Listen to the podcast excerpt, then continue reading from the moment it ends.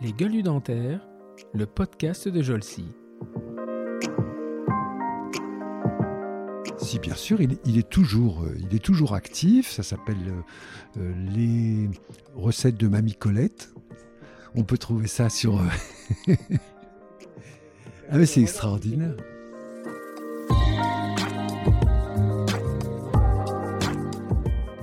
C'était très très très très sympa. C'est une période de ma vie extrêmement sympa, mais bon, je me suis rendu compte que c'était pas pas la peine et que j'allais pas continuer sur cette voie.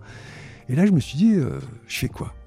Premier très grand virage, je me réinscris dans des CES à la fac.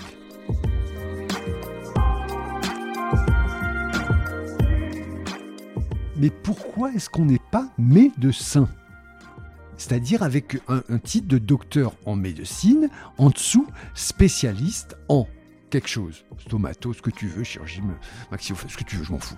Mais pourquoi est-ce qu'on n'est pas docteur en médecine? Il y en a marre de cette dichotomie entre les médecins et la sous-famille que sont les chirdans.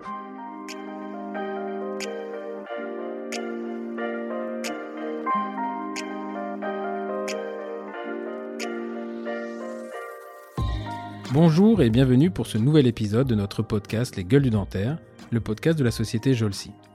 Jolcy est un organisme de formation pour chirurgiens dentistes et assistantes dentaires qui gère, entre autres, Endo Academy.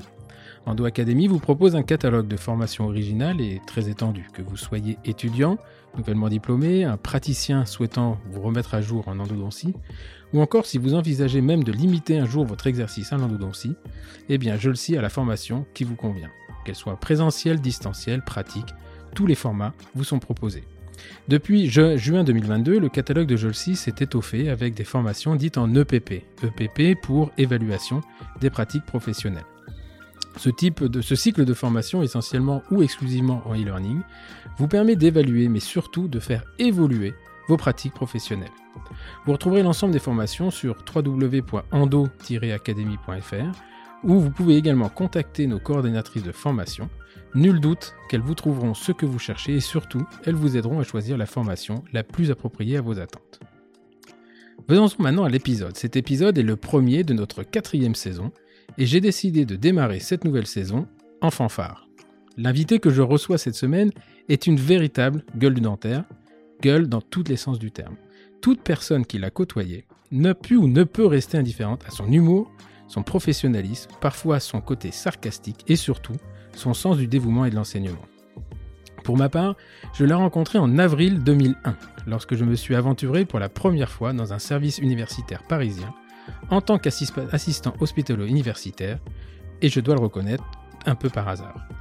Cette gueule a été le premier à venir me rencontrer alors que j'errais comme je pouvais entre les fauteuils des services en me demandant sérieusement ce que je faisais là. Et parce qu'il a un cœur au moins aussi grand que sa grande gueule, il m'invitait le soir même à venir dîner chez lui avec sa femme et ses deux jeunes et derniers enfants, dont le dernier avait à peine un an.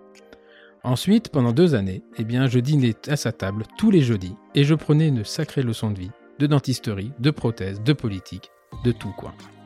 Mon invité est un clinicien hors pair, que ce soit en prothèse qu'il a enseigné en tant que maître de conférence à l'université Feu Paris 7, mais également en endodontie, en implantologie, en tout, à part peut-être la, la, pédodontie. Il a terminé sa carrière hospitalière universitaire en dirigeant le diplôme universitaire d'implantologie de la Pitié-Salpêtrière. Au-delà d'une gueule, c'est un monsieur, et je suis ravi de recevoir ici, chez moi, à Rouen, après avoir mangé une andouillette tous les deux, j'ai l'immense plaisir de recevoir le docteur Jean-Yves Doucan. Bonjour Jean-Yves. Bonjour Stéphane. Voilà. Donc, euh, comme d'habitude, tu ne connaissais pas mon introduction. non, je ne connaissais et, pas du tout. Il se trouve que j'ai une mémoire d'éléphant, et je me souviens très très bien des dîners euh, rue de Rennes, euh, dont un jour, et ça, je ne sais pas si tu t'en souviens, un poisson énorme en croûte de sel. Et, euh, et, je me souviens très très bien de cet appartement. Et Solal, qui doit maintenant avoir 20 ans, était dans les couches. Tout à fait. Et Noah était toute petite. Je sais plus c'est lui ou elle qui était tout blond. Et euh, je me souviens de ça, mais comme si c'était hier. Et quand tu m'as dit tout à l'heure, il a 20 ans et il est étudiant à l'EM Normandie, a foutu quand même un coup. oui. Donc voilà, bah, bienvenue dans les, dans les, gueules, les gueules du dentaire. C'est marrant parce que c'est... Je te vois un peu impressionné. Parce que... Tout à fait. Tout à fait. Ce qui est étonnant et qui ne me ressemble pas beaucoup. Bah, c'est pour ça que ça m'étonne que ça ouais. t'impressionne. Et euh, Euh, voilà. Donc, comme tout le monde, tu m'as demandé comment ça allait se passer. Je t'ai dit, j'en sais rien. Et euh, voilà. Donc, la première chose que je vais faire, je pense que si tu écouté deux, trois podcasts, c'est toujours comme ça que ça commence, c'est je vais te demander de te présenter qui est Jean-Yves Doucan, présenté par Jean-Yves Doucan lui-même? Ben, Jean-Yves Doucan, c'est un monsieur qui a toujours 20 ans, mais maintenant un petit peu plus, et euh, dont l'ensemble de la vie n'a toujours été animé que et exclusivement que par la ou les passions. Jean-Yves Doucan, c'est la passion. C'est un monsieur dont j'arrive pas maintenant à, reconnaître l'âge. Ça, me paraît tellement étonnant parce que quand je regarde cette image dans, dans un miroir, je me dis, mais c'est qui ce mec-là? Moi, je connaissais un type qui ne ressemble pas exactement à ça. Dedans, il n'a pas changé. Dehors, euh, la coquille, elle est, elle est un petit peu... Oh, elle a bien été secouée aussi. Elle tu l'as bien animée. Elle a été pas mal secouée. oui. Alors, C'est une coquille qui a profité. oui, a beaucoup, beaucoup profité, ça, il n'y a pas de doute. Alors, ces différentes passions, euh, j'ai envie de t'en parler. Euh, très, très tôt, ça a commencé, je crois que ça a commencé par la passion de la lecture. Mhm. D'abord, euh, les romanciers classiques, je veux dire, les romanciers du 19e, euh, Zola, Balzac, etc. Et très vite, très vite, je suis devenu un fanat, mais quand je dis un fanat, un fanat, c'est-à-dire que je volais de l'argent à ma mère dans son porte-monnaie pour acheter des bouquins de science-fiction. Ah ouais? Voilà. J'étais fou de science-fiction. Tu sais que j'ai lu une biographie récemment de quelqu'un qui a été et qui explique que c'est son. On a, on a parlé d'ailleurs ce midi, je pense que tu sais pas ça, et qui est justement, il dit sa folie est venue de ses lectures. Tu sais qui c'est? Non. Elon Musk. Ça ne m'étonne pas, parce que, on en a parlé tout à l'heure, j'ai j'ai moi aussi euh, été subjugué par la science-fiction, et en particulier par tout ce qui tournait autour de euh, la, la, la télécommunication Mm. à distance. Je veux dire, pour moi, l'iPhone et tous les smartphones, enfin peu importe, Enfin, j'ai quand même un penchant très particulier pour, euh, pour, Pour Apple, Apple, je dois le dire, parce que j'ai assisté, on peut dire, à la naissance d'Apple. J'aurais bien aimé m'appeler Steve Jobs, malheureusement, c'est pas mon nom. Ah, il était quand même particulier lui aussi, il faut lire sa Ça me bio. dérangeait pas, ça m'aurait pas dérangé. Et, euh, et c'est vrai que cette machine, ces machines, les smartphones, ont totalement transformé le monde, mais Mhm. totalement. Et pas uniquement dans nos pays euh, dits euh, développés, parce que je, je suis un, un fanat de l'Afrique, par exemple. Il n'est pas, pensable en Afrique, même pour des gens qui n'ont pas un rond, qui Mhm, mhm. qui peuvent pas bouffer, de ne pas avoir de smartphone. Mhm. Ça, c'est tout à fait troublant. Et ils font beaucoup plus de choses en Casamance, le pays où je Mhm. suis, euh, où je me rends deux à trois fois par an. Ils font plus de choses avec leur smartphone que les petits bourgeois parisiens. Mhm. Ils payent avec leur smartphone, ils, ils- ils font tout avec leur Mhm, smartphone. Et euh, parce qu'ils ont rien. A- Ouais, ouais, ils ont, ils ont... En Ils fait, ont- on leur a concentré toute la possibilité dans un, dif- un- un appareil. Exactement. Et eux, ils savent l'exploiter, comme les- la Chine. hein, C'est-à-dire, c'est, euh, quand, tu, quand tu écoutes, euh, euh, ils ont un réseau social là-bas qui s'appelle, le nom va m'échapper, mais peu importe. Et ils disent, TikTok. non, non, non, c'est un, non, c'est un WhatsApp local, mais ils- avec ça, ils font tout. Ils vont faire leurs courses, ils, font Mhm. leur, ils prennent leur rendez-vous chez le médecin, ils achètent leurs trucs. Mhm. Et voilà. Et, euh, et en fait, on se rend compte que euh, ces, ces gens qui avaient. alors, la Casamance, c'est autre chose que la Chine. La Chine, c'est peut-être le. Ils ont été bloqués par la politique et qu'à partir du moment où tu leur donnes la possibilité de tout faire avec un truc qui est concentré, bah, ils l'exploitent euh, beaucoup plus intelligemment. Où nous, on a, en fait, c'est un truc de plus que l'on a. Mais euh, Mhm. euh, c'est. euh, Alors, le côté passionné, on va, on va repartir parce que ça vient de l'enfance. Tu m'as dit, j'ai enfin, compris, tu m'as dit tout à l'heure que tu étais né à Constantine. Ça, je savais pas. Oui, je suis né en Algérie, à Constantine, oh, je peux vous le dire, en 1950, en octobre 50. Donc, euh, et mon papa était, malheureusement, il n'est plus là et c'est un grand trou dans ma vie. Mon papa était médecin à Constantine, en Algérie, et ma maman a été une des premières femmes d'Algérie à obtenir son baccalauréat. Ça paraît aujourd'hui tout à fait stupéfiant, mais à cette époque-là, une femme bachelière qui n'en avait pas des masses. Mm. Pour finir, elle n'a jamais utilisé son bac puisqu'elle a toujours été euh, la secrétaire, l'assistante de je sais pas quoi de papa. Et surtout la maman de ses quatre garçons. Donc, nous voilà partis d'Algérie en juin 56. Moi, j'ai 5 ans et demi. Et Ah oui, donc tu as quand même vécu euh, au moins jusqu'à jusqu'au CP, enfin l'équivalent du. Je suis souviens rentré au CP en France. Donc, j'ai connu que la maternelle. Et tu te souviens de cette période-là Non, ou- pas du non? Alors, en fait, la seule chose dont je me souvienne de cette époque-là, c'est le fait que mon père tournait des petits films en format 8 mm. Mmh, mmh. En fait, je ne sais pas ce qui relève de la vraie mémoire ou ce qui re- relève de la mémoire fabriquée Oui, par rapport au film. par, par les films que papa pouvait tourner, qui étaient des films évidemment euh, sans, sans Sans son, etc., Ouais, mais non, qui ont quand même structuré ma mémoire de, de cet endroit. Mais c'est, c'est- je ne sais même pas si j'ai envie de parler de l'Algérie, parce que l'Algérie, à la fois, me fascine et me fait peur. Tous mes frères sont allés en Algérie depuis notre retour pour retrouver la maison où on habitait, etc. Moi, j'ai peur. J'ai peur parce que j'aime pas qu'on casse mes rêves. Mm.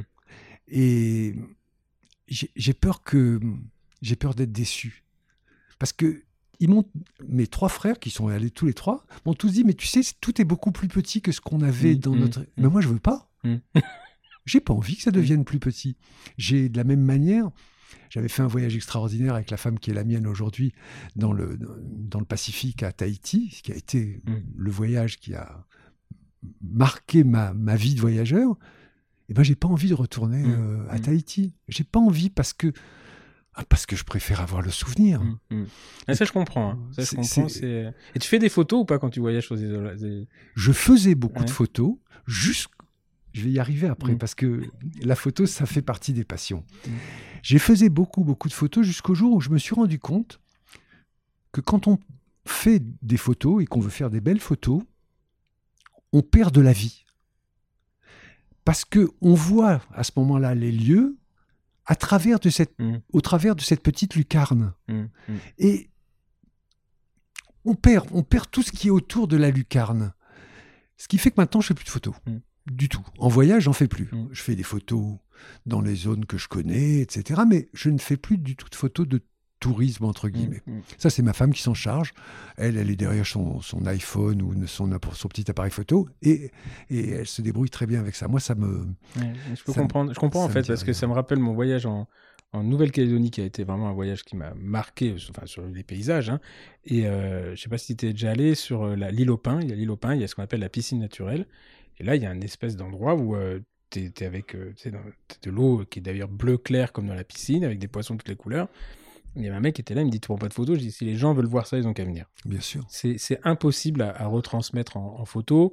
Effectivement, je comprends cette histoire de lucarne, c'est-à-dire que tu, vas, tu, tu partagerais un- une partie du truc, mais pas de l'ambiance euh, de l'ambiance qu'il y a. Donc, euh, c'est pour ça que je te demandais si tu voulais faire des, des photos. Et donc, euh, là, tu arrives à Sainte-Geneviève-des-Bois. hein. Sainte-Geneviève-des-Bois, où mon papa, avec ses quatre gamins, de 1 à 7 ans, euh, sa femme.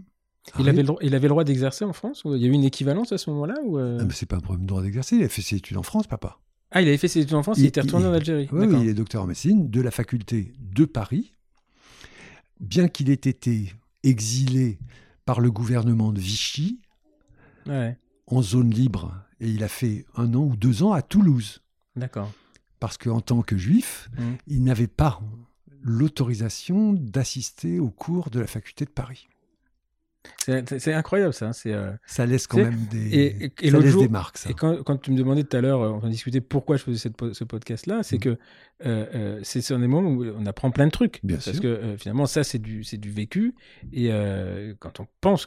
Ouais, c'était quoi dans les années 50, finalement, où tu n'avais pas le droit de. On t'interdisait parce que tu étais. Non, c'est pas les années 50, c'est entre, c'est 40. jusqu'à 40, jusqu'à 44, jusqu'à 44, 45. enfin, je sais pas, de euh, 40. Ah oui, oui, ah oui, de ses 40 études, à oui. 42, 43. Oui, c'est pas en ses études, Voilà. ouais, ouais. Papa est né en 14, voilà, donc euh, euh, c'est. Je sais même pas si d'ailleurs il n'a pas fini ses études à Toulouse, je sais plus exactement. Mais enfin, il a été obligé de partir en zone, en zone Putain, franche faire ses études. Incroyable. Et papa était le, le médecin avec un grand M. Mm. D'ailleurs, M, ça, c'est aussi une partie du mot aimer. Mm. Et euh, c'est un homme qui, qui aimait son métier, mais surtout et par-dessus tout, qui aimait ses patients. Donc, euh, je, je crois que je lui dois tout. T- Mm. Tout simplement, je crois que je lui dois tout. Pas tout, tout, tout, parce que je dois à un moment ma, ma capacité et ma, et ma volonté et mon savoir aimer. Parce qu'elle m'a appris à aimer, maman. Papa m'a appris à aimer les gens et à les soigner, mais maman m'a appris à aimer. Donc, euh, c'est une famille. où- D'ailleurs, j'ai fait graver sur la tombe de mes parents euh, aimer l'amour en héritage. Mm. Parce que c'est le plus bel héritage que cet homme-là et cette femme-là ont pu laisser à leurs euh, quatre garçons. Voilà, donc euh, la Mais séquence. Mais tu euh, n'avais pas fait une- un site avec les recettes si, bien euh, sûr, oui, il, est toujours, euh, il est toujours, ouais. actif. Ça s'appelle euh, euh, les recettes de Mamie Colette. On peut trouver vrai. ça sur. euh, Je sais pas pourquoi je me souviens de ça, parce qu'un jour j'ai mangé un truc chez toi et tu m'avais dit de toute façon ça, il faut les manger, il n'y a que ma mère qui sait les, qui, Bien qui sait les sûr. faire, et euh, oui. les recettes de Mamie Colette, j'allais Ouais. voir... euh, Et c'est toi qui l'avais fait le site? En fait, c'est moi qui ai demandé à maman de nous l'écrire, Mhm. et maman a écrit en quatre exemplaires sur quatre petits cahiers de brouillon pour qu'il y en ait un pour chacun de ses enfants, Mmh, toutes toutes, les ces recettes. recettes de cuisine. Mhm. Et j'ai traduit ça en informatique en me faisant aider pour la saisie par ma femme Valérie, qui tapait un peu plus vite que moi quand même. voilà. Donc, euh, et moi, par contre, j'ai fait toute la mise en page, les différents liens, etc. Mais c'est un gros site, hein, c'est un truc assez important. Voilà. Donc les recettes de Mamie Colette, Voilà. à mon avis, ceux qui ne connaissent pas Jean-Yves Doucan, vous allez, vous, vous allez être surpris parce que c'est euh, c'est plein de choses comme ça en fait. Et c'est ça Mais qui est- en particulier, la première phrase qui, euh, qui me semble très très importante dans ce site, c'est c'est une phrase qui précise ce qu'est ma judéité. Mhm. C'est une judéité de, de tradition, mais absolument pas de religion, parce que je crois pouvoir dire que je suis un, vraiment un, un antithéiste. Mhm. Je, je- je déteste tous les dieux, je déteste toutes les religions, et plus que tout, je déteste toutes les églises, toutes les, les, les associations qui gèrent les Mm. différentes religions.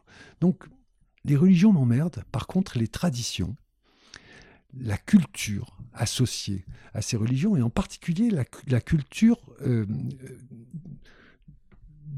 de la nutrition, enfin pas de la Mm. nutrition, la La nourriture, de l'alimentation. de l'alimentation, La avec cuisine. toutes ces, ces- ces recettes de cuisine qui sont la mémoire mhm, euh. Une de- culture, tout à fait. ouais. d'une culture. Pour moi, c'est extrêmement important. Mais alors justement, juste, on, va, on va pas s'attarder, passer des heures là-dessus, mais jusqu'où euh, euh, où s'arrête la religion, où commence la culture? Donc, Par exemple, là, le- le- le- le- moi j'ai travaillé longtemps à, à, à Garancière et j'avais une fascination. J'étais fasciné par le de voir à quel point les étudiants alors, il y avait, il y avait une montée quand même en puissance hein, de, de, de la religion, etc. Mais à quel point, même ceux qui n'étaient pas euh, pratiquants avaient ce, ce respect de la culture et, et, et cultivaient cette culture. Donc, euh, euh, euh, voilà, par exemple, euh, euh, je sais que le point de non-retour, c'était quand même Kippour. Là, je pense que n'importe qui. C'est culturel ou c'est. Voilà, ça, toi, tu fais Ah non, Kippour. non, non, mais qui pour Non, je le fais pas. Non, mais moi, je fais rien. Tu fais rien. Même pas Shabbat.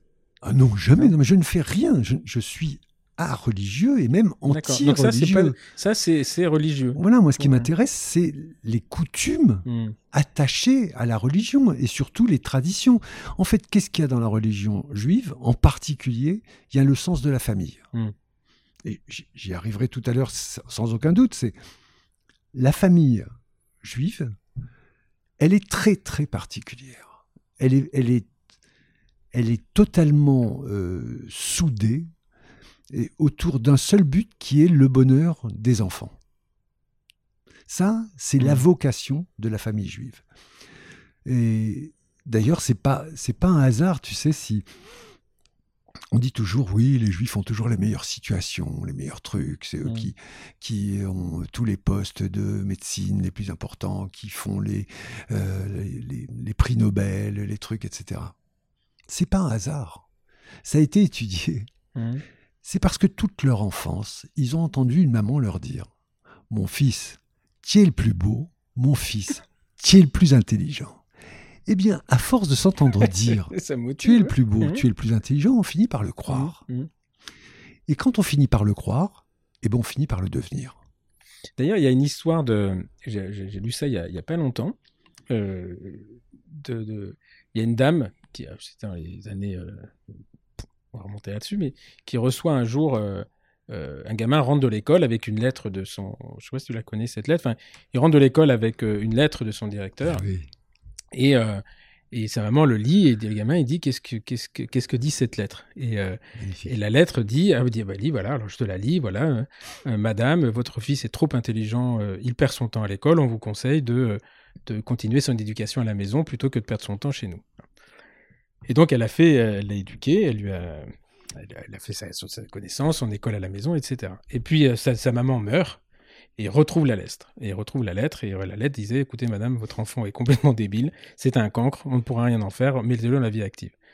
Et cet enfant était Albert Einstein. Et donc, euh, euh, je vois- en souriant, je vois que tu connais le truc. Je Et, c'est tellement, euh, tellement incroyable. C'est-à-dire que, bon, d'une part, à l'époque, on considérait que quelqu'un qui était différent était forcément con. Maintenant, on a un peu tendance à faire l'inverse. Oui. Considérer que C'est ce qui est différent est forcément HPI ou, euh, ou je sais pas quoi.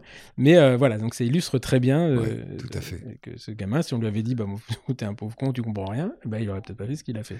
Donc voilà. Et, et donc, là, to- toute ton école, tu le fais Sainte-Geneviève-des-Bois? Sainte-Geneviève-des-Bois, à l'école Cocheris. Mhm. Et puis ensuite, je passe au lycée Jean-Baptiste Corot à Savigny-sur-Orge. Et à, cette époque-là, on entrait au lycée en classe de sixième. D'accord. Et on faisait donc toute la scolarité dite du secondaire dans, le- dans un lycée. Il n'y avait pas de. Collège. Il y avait des collèges, des CEG, Mhm. qui étaient en fait malheureusement des, des- des circuits courts Mhm. pour orienter les gens qui n'arrivaient pas à suivre. Voilà. Donc j'ai fait tout mon lycée au, au Jean-Baptiste Corot et j'ai obtenu mon bac, ce qui t'a fait bien marrer tout à l'heure quand on était à table. 1968. En 68, j'avais quand même une mention bien, je te Mhm. rappelle. Mhm. Il n'y a pas eu plus de mentions bien en 68 que en 69, en 67. Non, je crois même qu'il y avait moins de 60. gens qui avaient eu le bac. Hein. Enfin, euh, Donc, cette histoire que le bac de 68, c'est un faux bac, ça m'agace un tout petit peu. Ceci étant, je suis extrêmement heureux d'avoir vécu cette période. Extrêmement heureux Mm. parce que j'ai fait partie de ces gens qui ont grimpé sur les, ba- les barricades, qui ont fabriqué les barricades, qui ont décollé des, des pavés. des pavés. Et par contre, j'en ai jamais balancé sur les flics parce que je les laissais jamais s'approcher suffisamment près. Je me barrais, j'étais quand même très jeune. Parce que moi, en 68, j'avais 17 ans. Mhm. Donc j'étais j'étais un petit peu un petit peu frais.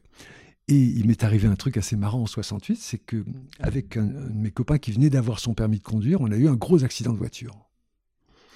Et moi j'avais la cicatrice que toi tu peux voir sur mon mhm, front. mhm. Et J'ai été vraiment j'ai été bien esquinté, ce qui fait que j'avais un, un bandage qui m'entourait tout le front. Et lorsque je me retrouvais sur les barricades avec les copains, Le killer. tout le monde me disait Ah ouais, c'est les flics qui t'ont fait ça Je dis Bah, j'aime pas en parler. voilà, donc j'ai fait, fait naître autour de cette histoire qui n'était qu'un banal accident de bagnole toute une, toute une histoire, tout un. Et donc là, tu, finis ton, tu passes ton bac et, et- et tu, euh, euh, tu veux déjà venir, tu veux être une profession médicale à l'époque ou Non, euh, pas du tout. Je passe mon bac. En fait, je peux dire que pratiquement mes études secondaires ont réellement commencé en classe de première. Mhm. Parce qu'en classe de première, je, je me suis découvert être un, pardon de le dire, un vrai scientifique. Mhm. Et en particulier en mathématiques. Maths physique, mais plutôt mathématiques. Et avec ma prof, dont je me souviens encore parfaitement euh, du nom, qui est Madame Cazès, quand je lui ai dit, à la fin de. après l'obtention de mon bac, je vais partir en médecine, elle m'a dit Mais Jean, Jean-Yves, c'est, c'est pas possible, tu dois faire maths sup et maths qu'est-ce que tu vas aller foutre dans une profession médicale? Mais mon papa est médecin. Mhm. Et à vrai dire, j'ai pas franchement, franchement le choix. Non pas qu'il m'y oblige, mais psychologiquement, affectivement, je suis obligé de faire médecine. Donc, je m'inscris au PCEM. Je ne sais pas si à l'époque ça s'appelait pas CPEM CPE, d'ailleurs. Je m'inscris au CPEM. Il n'y avait pas Paris 5, Paris 7, Paris Mhm. machin, c'était Paris. Et ça se faisait pour tout le monde au même endroit. C'était entre la fac de sciences et puis euh, la pitié. D'accord. Tu vois, comme quoi je suis retourné euh, sur le lieu de, de mes débuts. Et donc, arrive la fin de l'année et je- ça me- m'ennuie presque de le dire. Je, je suis reçu deuxième de tout Paris Ouais, quand même. à, à cet examen. Et tout naturellement, euh, on me dit, Bon, de toute façon, avec la place que tu as, même pas le choix. quoi. C'est Mhm. évident que tu fais médecine. Et je dis oui, d'accord. Et je me suis inscrit en médecine. Et là, il est arrivé un drame terrible dans ma vie. Et des drames terribles, Mhm. il y en aura plusieurs autres par la suite. Je, j'ai perdu une cousine que j'aimais beaucoup euh, qui s'est suicidée et dont j'ai vu l'agonie à l'hôpital Sainte-Anne en service de, de réanimation. Et après 12 jours d'agonie, cette toute jeune femme de 26 ans euh, a été déclarée morte et, et le monsieur en blouse blanche est venu arrêter le monitoring qui faisait battre artificiellement, enfin monter, baisser artificiellement sa poitrine. Et là, je suis rentré à la maison et j'ai dit à papa, papa, je suis pas assez fort pour être médecin. Je suis pas assez fort pour décider à un moment donné, même s'il n'y a pas d'autre, Mm. pour décider de la vie ou de la mort d'une Mm. jeune femme de 26 ans ou d'un jeune homme ou, ou pire encore d'un enfant. Donc j'ai- j'ai pas les armes contre la mort. Je, je peux pas. Donc je vais faire dentaire. Pourquoi dentaire? Parce que j'avais un, un papa putatif quand même. Mm. Il y avait mon vrai papa, Georges Loucan, qui, était médecin, mais j'avais un autre homme qui a été majeur dans ma vie, qui s'appelle Roland Doucan, qui s'appelait Roland Doucan puisqu'il est mort il y a très peu de temps. Et Roland était dentiste. Et il était un dentiste tout à fait, euh, tout à fait à part parce que c'était un dentiste écrivain. Lui, il voulait pas du tout faire dentaire. il a eu plusieurs prix d'ailleurs pour plusieurs de ses bouquins. Donc c'est à la fois un homme de lettres et un dentiste simplement pour, euh, bah, pour nourrir ses gosses. Quoi. Mm. Et- mais je l'aimais tellement que c'était quand même aussi un de mes points de mire dans ma, dans ma future vie professionnelle. Donc, je dis à papa, je, je vais m'inscrire en dentaire, au moins en dentaire, je ne verrai pas la mort. Il me dit, mais Jean-Yves, c'est enfin, indécent. Mm. Qu'est-ce que tu vas aller foutre chez ces de dentistes alors que tu es infiniment plus brillant qu'eux? Et là, je dis à papa, écoute papa, il n'y a qu'une seule chose que je puisse te dire, c'est que... C'est pas très modeste ce que je veux dire. C'est que je vais faire dentaire, mais je serai le meilleur de tous. Plusieurs années plus tard, une fois que j'ai été euh, nommé maître de conf, etc., et que j'avais ma blouse avec marqué euh, PH, Mm. PH pour mon père, c'était le summum du summum ouais. parce que il appelait ça les médecins des hôpitaux. Mm. Et, et son fils était médecin des hôpitaux. Mm. Et quand il est venu me voir dans ma dans le service où je- que- je dirigeais, c'était la, la salle du premier étage, peu importe. Il m'a regardé avec ma blouse PH, MCU, PH machin. Il m'a dit Jean-Yves, tu as parfaitement tenu ton engagement. Mm. Ouf. Et ben, ça m'a terriblement soulagé parce que parce que bah, je m'en voulais un peu quand même. Ouais. Oui, je m'en voulais un petit peu. T'as trouvais regretté à un moment donné de ne pas avoir fait médecine finalement ou, ou jamais? Très tard. Très tard. J'ai regretté de ne pas avoir fait médecine lorsque j'ai eu la direction du, de, du DIU, Mm. diplôme interuniversitaire, d'implantologie et de toute la branche qui ne s'appelle pas malheureusement, c'est pas un- une, une unité euh, fonctionnelle, Mm. euh, mais ça avait la même valeur. Et euh, c'est là que j'ai regretté de ne pas être médecin. Et pourquoi? Parce que j'en ai eu marre de du regard insolent, Ah, ouais. du regard condescendant Mm. des médecins. J'étais le patron de ce service Mm. et malgré tout, j'étais regardé par les, les, les vacataires médecins qui étaient dans mon, mon unité comme un pauvre dentiste. Mm. Et en fait, ce que j'ai trouvé de mieux pour justifier mon statut, ça a été d'inviter Mm. certaines de ces grandes gueules. Et je pense à une en particulier, qui est un mec qui est devenu depuis un, vraiment un ami, c'est c'est Rémi Lockhart, Mm. qui est euh, chirurgien maxillofacial. Et ai dit à Rémi, écoute, tu sais Rémi, viens, viens dans mes cours Mm. du DU. Il est venu dans mes cours et il n'a plus raté un cours. Mm. Il m'a dit, Jean-Yves, c'est incroyable tout ce que tu m'as appris. Mm. Donc, oui, on, on a le droit d'avoir une compétence autre. Ah oui, ça c'est. euh, bon, nous, on, en est tous persuadés. C'est moi, je- c'est marrant. Alors, ce que tu as vécu là, c'est nous, on l'a vécu beaucoup à la Pitié-Salpêtrière, hein, parce que quand on était Évidemment, ensemble dans le service, où il y avait une double direction, il y a la maxillo et la dentisterie.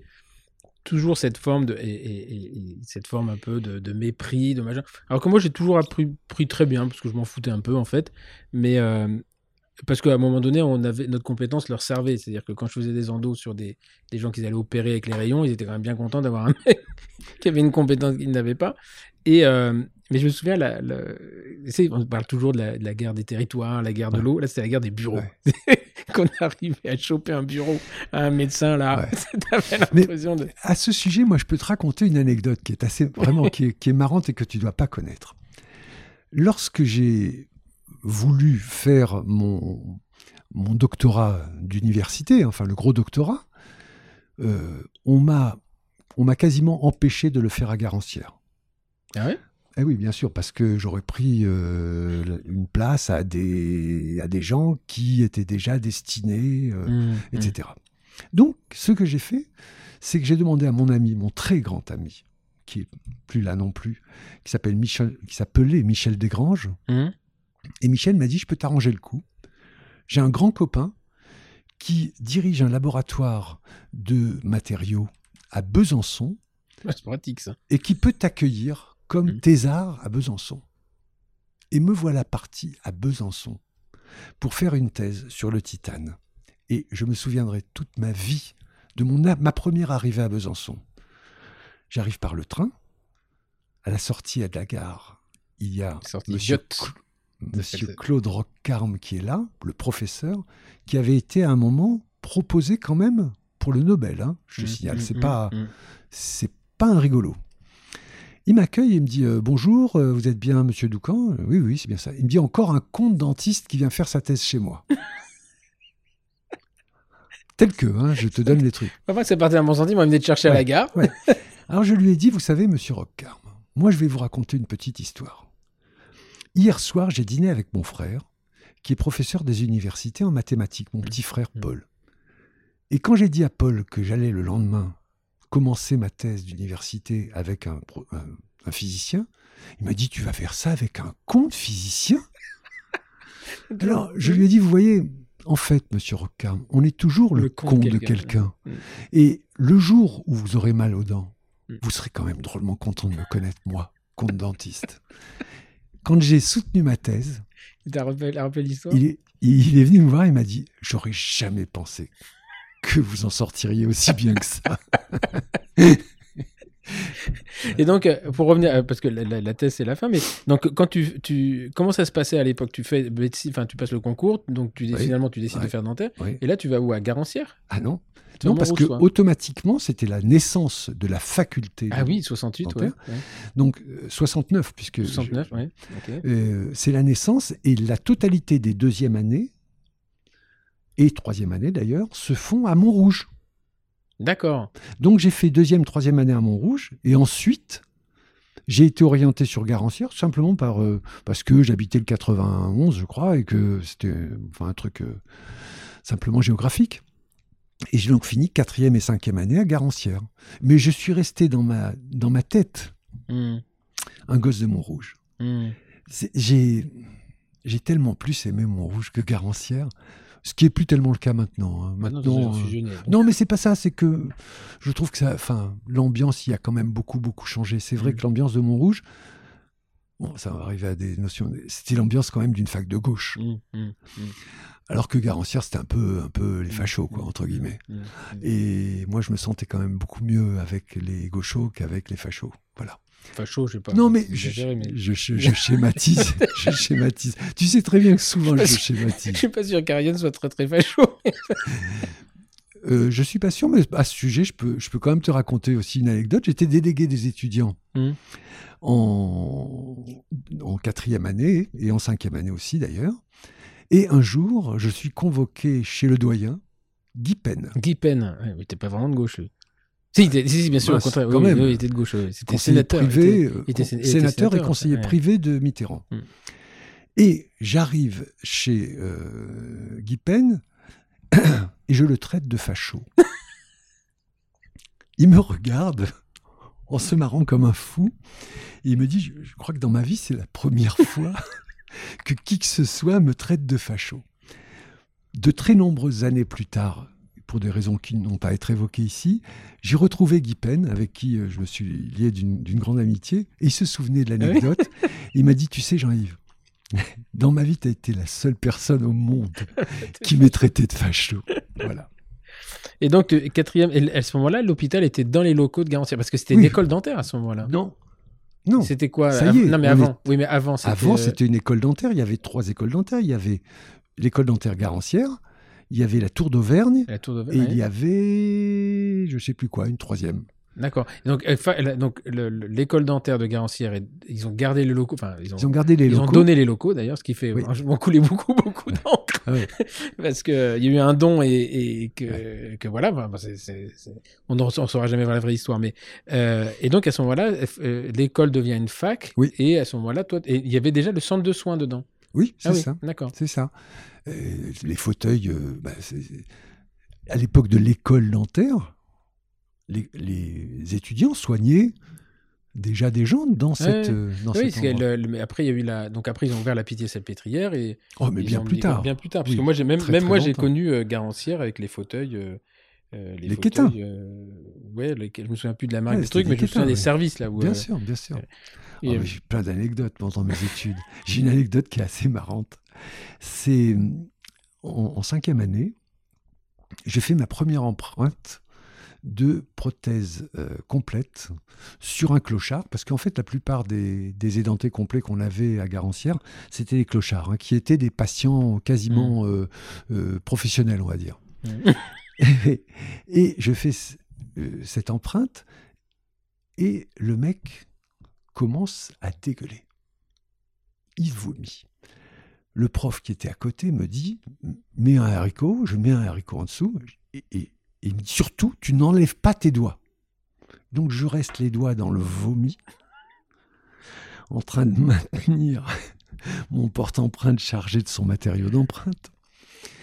Et euh, une fois que le matériau est pris, je retire tout ça, je jette tout ça dans le haricot, je cours aux toilettes et je vais à mon tour vomir mes tripes parce que je sais pas si Ouais. tu imagines Ah ouais, des faillots au vin rouge, Mm.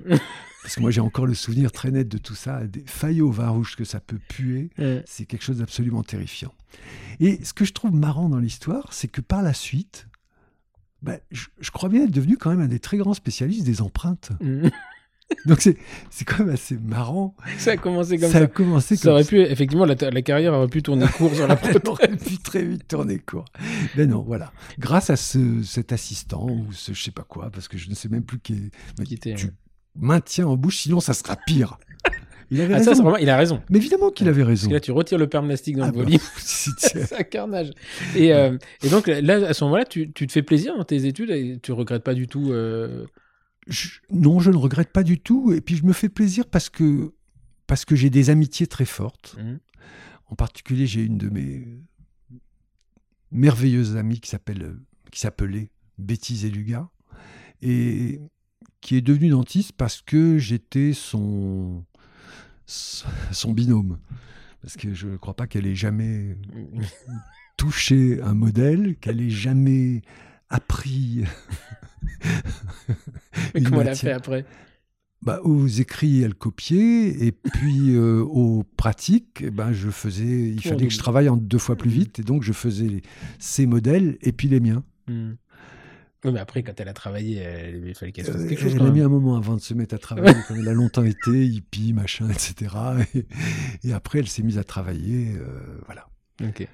Et euh, donc là, à ce moment-là, tes études. euh, Mes études, ça va, ça va très bien. J'avais toujours prévu, une fois mes études dentaires terminées en France, j'avais prévu de partir faire un euh, DDS, Hmm. non pas aux États-Unis parce que je suis pas très très pote avec l'anglais, mais j'avais prévu de faire ça avec, au Canada parce qu'au Canada on Mhm. était accueillis à, À cette McGill, époque ouais. et beaucoup plus facilement. Et donc je m'étais promis à la fin de mes études 73 de partir, mais manque de peau en 72, je tombe fou amoureux. Mhm. C'est une autre de mes passions. Je tombe fou amoureux et euh, manque de bol aussi. Elle a déjà deux gamins, petits, Mhm. un an et deux ans. Et toi, tu es étudiant à ce moment-là. Moi, je suis jeune. étudiant. Je suis en quatrième année, je suis étudiant. Et pour payer mes études, parce que je voulais pas que ce soit papa qui me les paye, je suis vendeur aux puces. Mhm. Donc, je travaille le samedi, le dimanche et parfois le lundi, mais surtout samedi et dimanche aux puces, où je gagne très, très, très, très bien ma vie. Mais tu vends quoi là-bas? Je vends des fringues. Je vends des jeans, des Shetland, tu sais, des, Mhm. des- Mhm. des pulls, des chemises. Mais, que Chez ma- achètes, en chez fait, tu fais Madame. Rachel.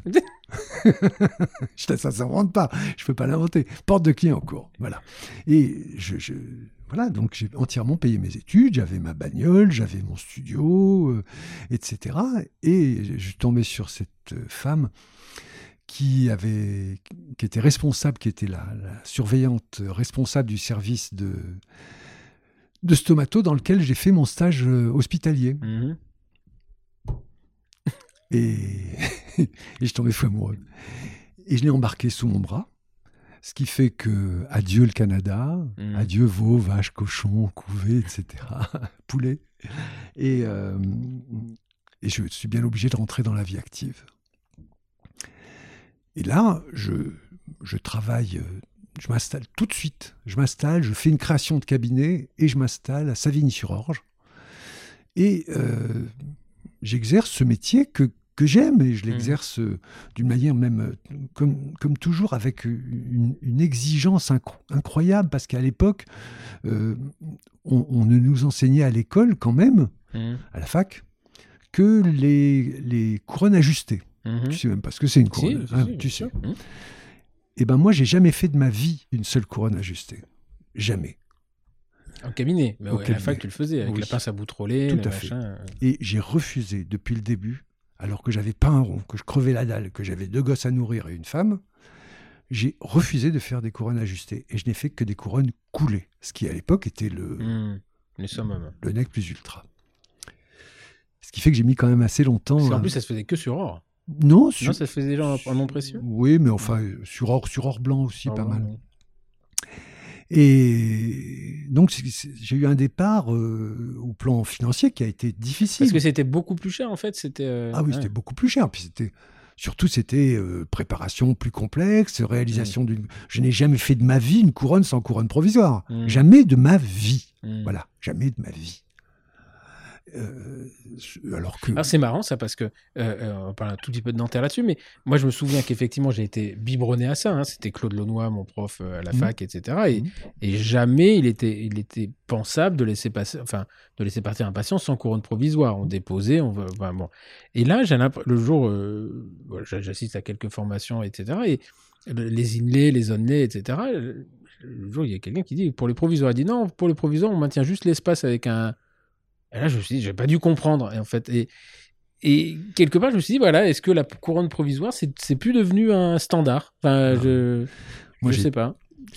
j'ai toujours enseigné que la couronne Mais provisoire. un était- onlay, comment tu fais? Tu peux faire un onlay provisoire? Bien sûr. Hein? Moi, je faisais des onlets provisoires en résine bah, Ça me paraissait logique, mais euh, quand je lui ai demandé ça l'autre jour, on me dit non, ça sert à rien. et je les faisais par euh, euh, en, En isomoulage, enfin. Tout à fait. ouais, ouais, ouais. ou alors en faisant mordre sur une résine à consistance de pâte à modeler.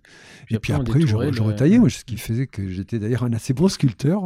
et euh, je me débrouillais comme ça, dans mon petit bout de plastique. eh Ben, je. Donc, tu, tu confirmes qu'on peut faire des onlays provisoires. Mais, euh. Bah, bien entendu, Hein si on est capable de préparer correctement Mm. la cavité. Ah. Il faut qu'elle soit Mm, de dépouille.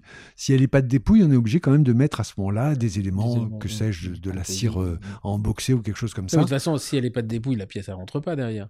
Si, tu peux mettre de la cire emboxée dans les zones qui sont en contre-dépouille. Et puis. Ah, euh, pour, euh, sur les zones interdentaires, tu parles. Non, les- si par exemple il y a une très grosse carie, Ouais. imaginons qu'il y a une très grosse carie, tu mets de la cire à emboxer dans la carie qui, elle, donc, sera en contre-dépouille, Oui. et ensuite, quand tu vas sc- sceller euh, la pièce, Ce sera, de, de- de- ce sera du ciment qui viendra à cet endroit-là, où Ok. tu- le rempliras avec un... Un flot ou un machin. Voilà. Non, mais tu confirmes ça parce que le jour, je me suis dit, tiens, euh, j'ai l'impression que les couronnes, enfin, les éléments provisoires, on s'en fout un peu, quoi. Euh, Ah non, pas du tout. Attends, moi, même je- les facettes, les trucs. J'ai mais quand le Au sujet des, couronnes provisoires, j'ai un, truc aussi encore à te raconter, c'est Jacques Radiguet. Parce Mhm. que tu as connu Jacques? Oui, très bien. C'était un super mec. hein. Mhm. Franchement, Mhm. c'était vraiment un type. Mon père a travaillé longtemps avec lui. Oui, c'était un type avec une, une culture générale incroyable. Moi, j'ai passé des soirées avec lui autour de Il avait, il avait beaucoup, beaucoup d'humour. beaucoup d'humour. Un humour mais, sarcastique. mais aussi une, une vraie Mm. culture euh, littéraire. C'est quand même, il était le petit neveu de, de Radiguet, le, Mm. le fameux écrivain. Et donc, j'ai assisté à tous les cours de Jacques, et on ne voyait jamais dans les cours de Jacques Radiguet les prothèses d'usage en céramique. Alors, d'aucuns disaient que si on ne les voyait pas, c'est parce qu'il avait un prothésiste de merde et qu'il ne voulait pas montrer euh, ses céramiques. Moi, je lui ai demandé, je lui ai dit, dis-moi Jacques, pourquoi on ne voit jamais tes réalisations en céramique dans tes cours? Il dit, mais ça, c'est pas mon boulot. Il dit, mon boulot à moi, il s'arrête au provisoire. Mm. Après, si le prothésiste, lui, a envie de montrer son travail, Il, prend- mm. Marrant, il ça. montre son travail. Mm, mm. Et, mais- C'est marrant ça. Ouais, ouais, c'est- Tu vois, donc, raison, ouais. Mais c'est vrai, c'est c'est la vérité. C'est comme si toi, tu disais euh, en endo, euh, il faudra absolument, systématiquement, que je fasse venir le fabricant de euh, la pâte à, Mm. à, à canot. Ah non, tu l'utilises et puis c'est Mm. tout. Mm. Puis tu dis, j'ai utilisé telle pâte et ciao. Là, il disait, mon protéiste s'appelle du gland Mm. et puis c'est tout. tu vois? L'occurrence, ça s'appelait pas du gland, je le connaissais. Non, du gland, s'appelle- non, C'est mon un sacré prothésiste- bonhomme, lui. hein, c'est Mon un- premier prothésiste. Ouais. Il s'appelait un- du gland? Non, pas du tout. Il s'appelait Roland Tabar. Et Roland Tabar est le meilleur prothésiste que j'ai jamais connu au Ouais. monde. C'était un homme incroyable. C'était une merveille. C'est, il fait partie aussi de mes, de mes éléments de référence dans ce, dans ce boulot. Et j'ai appris très tard que j'ai fait partie aussi de ses Mm. références dans son travail. Parce qu'un jour, je suis allé le voir dans son labo et je vois une de mes empreintes de bridge complet qui est accrochée un, un anneau au mur. Je dis, mais Roland, c'est quoi cette histoire-là? C'est à moi cette empreinte. Il me dit, oui, mais tu sais, quand je reçois des empreintes de merde, Je regarde, ça me fait rêver. je fais parvenir cette empreinte-là à tes collègues de merde et je leur montre comment c'est fait une vraie empreinte de prothèse fixée. Il dit, est-ce que tu m'autorises à la conserver? Je dis, ouais, vas-y, tu peux la garder. Et, euh, ok, donc là, tu, tu finis, tu t'installes à, à, À. Savigny-sur-Orge. Et euh, avec, tu m'as confié ça avec ton, ton rêve à ce moment-là, c'est d'habiter dans le 6e arrondissement. Ah oui. Mais parce que tu avais fait tes études ou parce que. euh, Bon, D'abord parce que je, à chaque fois que je sortais le soir, euh, c'était pour aller dans le sixième. Et puis parce que la femme du monsieur dont j'ai parlé tout à l'heure, Roland Mmh, Doucan, mmh. était aussi dentiste. Nicole Doucan, j'ai beaucoup moins de respect pour elle que pour, que pour mon oncle. Ils se sont séparés, Dieu merci. Et euh, elle, elle était dans le sixième, elle était euh, boulevard Saint-Germain. Mhm. Et c'est vrai que c'était pour moi une espèce de... Ah, voilà, c'était le- rêve de l'accomplissement d'une vie professionnelle euh, libérale, c'était d'être installé là. Moi, j'ai fait un cabinet plus beau que le sien, avec Je une, confirme. avec euh, un, un titre bien plus beau que le sien, et sans avoir besoin de... Peu importe, Oui, on la connaît pas, cette femme. peu importe. Et donc, euh, le, le, là, et tu restes combien de temps à Savigny-sur-Orge? Alors, à Savigny-sur-Orge, j'y suis resté de 73 jusqu'à 95. Ah oui, quand même. Ouais. C'est-à-dire quand même 22, 25 22 ans, ouais. 22 ans, et ensuite de 95. Et t'habitais à Savigny-sur-Orge aussi? Ah oui, oui, Ah oui. j'avais une très jolie maison à Savigny, mais que j'ai dû laisser parce que ça a été mon premier divorce. Ça m'est venu d'autres après. voilà. Donc, euh, tout- toute l'époque où j'ai travaillé à Savigny, je n'avais qu'une idée en tête, c'était de me tirer de Savigny-sur-Orge pour partir à Paris. Et je m'étais bien euh, décidé, un jour ou l'autre, à quitter Paris. Et c'est là qu'arrive une autre de mes passions. Je ne sais pas si je vais te les faire toutes mes passions, mais une autre de mes passions, qui est le tennis. Mhm.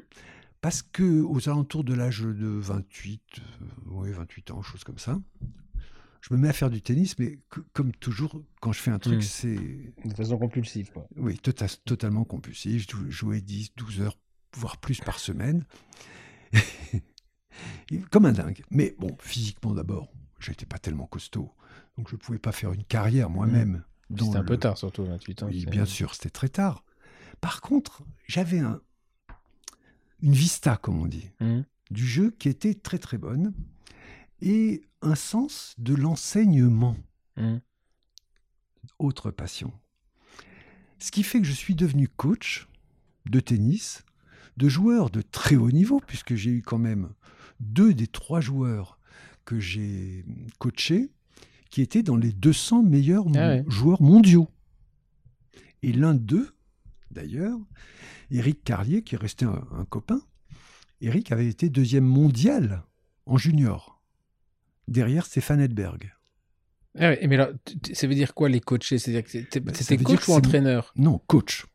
J'étais pas assez bon joueur pour être entraîneur. C'est des mecs qui jouent à 10 000 à l'heure. Moi, je... Mhm. Si, je pouvais leur envoyer la balle un petit peu de temps en temps, mais c'est ridicule. Dire, Tu l'envoyais à t'allais te planquer pour le retour. Ouais, C'est comme si tu disais que, un- je sais pas moi, un un champion de Formule 1 va s'exercer sur ma, Mhm. sur ma petite Mercedes Classe A. Mhm. Tu vois, c'est c'est pas, c'est pas raisonnable.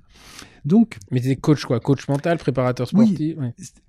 je, je- je leur donnais des conseils de jeu. Euh, je me souviens par exemple très bien avoir conseillé un des garçons qui est, qui est devenu huitième de fi- finaliste à Roland Garros, uniquement parce que je lui ai dit que son grip était trop petit pour sa main, qu'il fallait qu'il rajoute un tour entier Mhm. de grip sur son manche de raquette et il est arrivé en huitième à Roland. Donc, tout le monde dans le, ce qu'on appelle le, le- le circuit euh, parallèle, le circuit annexe, pas le, pas le circuit ATP, parce que le Mhm. circuit ATP, là, c'est encore autre chose.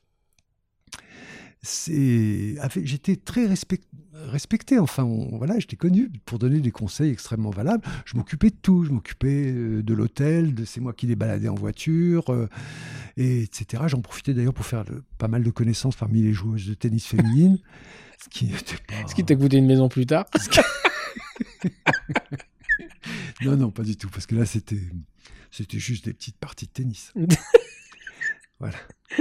Et donc ça, le, le- donc ça, tu fais ça combien de temps? Euh, Tu fais ça en, en- en hobby en fait. Je euh? fais ça en hobby jusqu'au jour où je me rends compte que aucun de mes joueurs n'arrive à, à éclater réellement. Pour Mhm. pouvoir gagner ta vie comme, comme coach, il faut au moins que euh, les, les, les joueurs soient au moins dans les 50 Les meilleurs 50, mondiaux ouais. hein, Mhm. pour qu'on on commence à gagner un peu d'argent. Parce que le coach, il touche 20% Des gains? Des gains. Ah oui. Ouais, mais quand c'est 20% de, de rien du tout, euh, Mm. ça fait rien du tout.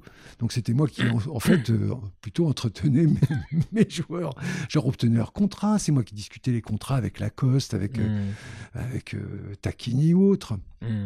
Et C'est sympa ça, remarque. c'était très, très, très, très sympa. C'est une période de ma vie extrêmement sympa, mais bon, je me suis rendu compte que c'était pas, c'était pas la peine et que je n'allais pas continuer sur cette voie. Et là, je me suis dit, euh, je fais quoi? Mhm. Et là, premier très grand virage, je me réinscris dans des CES à la fac. Et je passe tous les CES qui. tous, enfin tous ceux qui c'est possible. Je n'ai pas fait l'endo. J'ai fait euh, CES de biologie, CES de biomaths, euh, CES de prothèses fixées, prothèses amovibles, prothèses amovibles partielles et complètes. Enfin, Mhm. et à chaque fois, je suis reçu major. Surtout les CES. Oui, alors que je suis un vieux con, hein. J'ai Pourquoi T'as quel âge à ce moment-là? 39, comme ça, Mm. 38, 39 ans. Et le dernier CES que je fais, CES, ah, j'ai fait chirurgie aussi. Ah, chirurgie, j'ai toute une histoire d'ailleurs. et donc, dans le, le dernier CES que je fais, ou l'avant-dernier plus exactement, c'est le CES de prothèse amovible partielle qui est dirigé par Sam Klinfinger. Ouais, très bien. Et deux jours avant les résultats du CES, Sam vient me voir et me dit euh, C'est toi, Jean-Yves Doucan? Ouais, ouais, c'est moi. Euh, Tu veux pas faire de l'enseignement? Oh, Je dis, euh, je sais pas, j'y ai vraiment jamais pensé. Moi, je suis là uniquement parce que j'aurais fait bien faire ma thèse. À l'époque, c'était la thèse de troisième cycle Mhm. Mhm. pour avoir le droit au dépassement. Non, mais je suis désolé de dire les choses telles qu'elles sont dans la réalité. Il me dit, oui, mais quand même, je, je crois que tu devrais, si tu veux, je peux essayer de me débrouiller pour que tu puisses passer le concours d'assistant. Ah, Je dis, moi, je passe pas le concours d'assistant. Si, si je viens, c'est pour l'avoir. Et je lui dis, Mhm. en plus, le concours d'assistant, j'en ai rien à foutre. Moi, je veux être prof. Mm. Je me dis, mais enfin, là, t'es un fou. Parce que il y en a très peu parmi les assistants qui peuvent devenir. prof- Parce qu'à l'époque, c'était prof euh, premier grade. Ouais, voilà. ouais. Je dis, mais bon, mais moi, sans, sans cet engagement-là, c'est même pas la peine. Il me dit, bon, euh, je ferai tout pour. Il n'a rien fait pour. hein. c'est pas, c'est pas grave. Et le lendemain, il y a eu les résultats. Et j'ai vu que j'étais major. C'est lui qui avait corrigé les copies. hein. Mm. Donc il était un petit peu au courant. C'est pour ça qu'il était venu. Il avait anticipé les résultats. il avait un peu anticipé les résultats. Voilà, donc c'est comme ça que je suis rentré à la fac euh, comme euh, assistant en prothèse, euh, en prothèse amovible partielle et complète parce que c'était un peu mélangé euh, à Garancière. Et c'est avec le joyeux. Il y avait le, chef, de service était le joyeux. J'ai même pas envie de dire Monsieur le joyeux Mm. parce que je n'ai pas un respect extraordinaire pour pour l'homme, un extraordinaire respect pour la- les qualités professionnelles de cet homme, mais Mm. pour l'homme, par contre, je n'ai strictement aucun respect. Voilà, j'en Ok. dirai pas plus. D'accord. Et, et- et donc, mais lui, c'était prothèse complète uniquement. Et, et, en, et Sam Cléfinger était en prothèse amovible. Oui, c'est ça. Ok, d'accord. Et, et Jacques Radiguet, à ce moment-là, en Jacques prothèse Radiguet fixe. en prothèse Et, fixe, euh, et Artère, Jean-Claude Artère. artère, euh, et, et- et celui qui a été euh, une de mes idoles, c'est Alain Trévelot. Alain Trévelot, ouais. Il y avait Richard Ogolnik aussi. Il y avait Richard Ogolnik, il y avait Richard Marguel. Et moi, j'ai pris la Mm. place. En fait, j'ai eu le poste de Richard Marguel. Ah bah, c'est pas possible parce que je l'ai vu, moi, Marguerite. Ah, il était déjà, Non, mais il était c'est déjà à la retraite. Oui, il partait. En fait, euh, quand il est parti à la retraite, c'est moi qui ai repris tous ses cours, c'est-à-dire les cours de.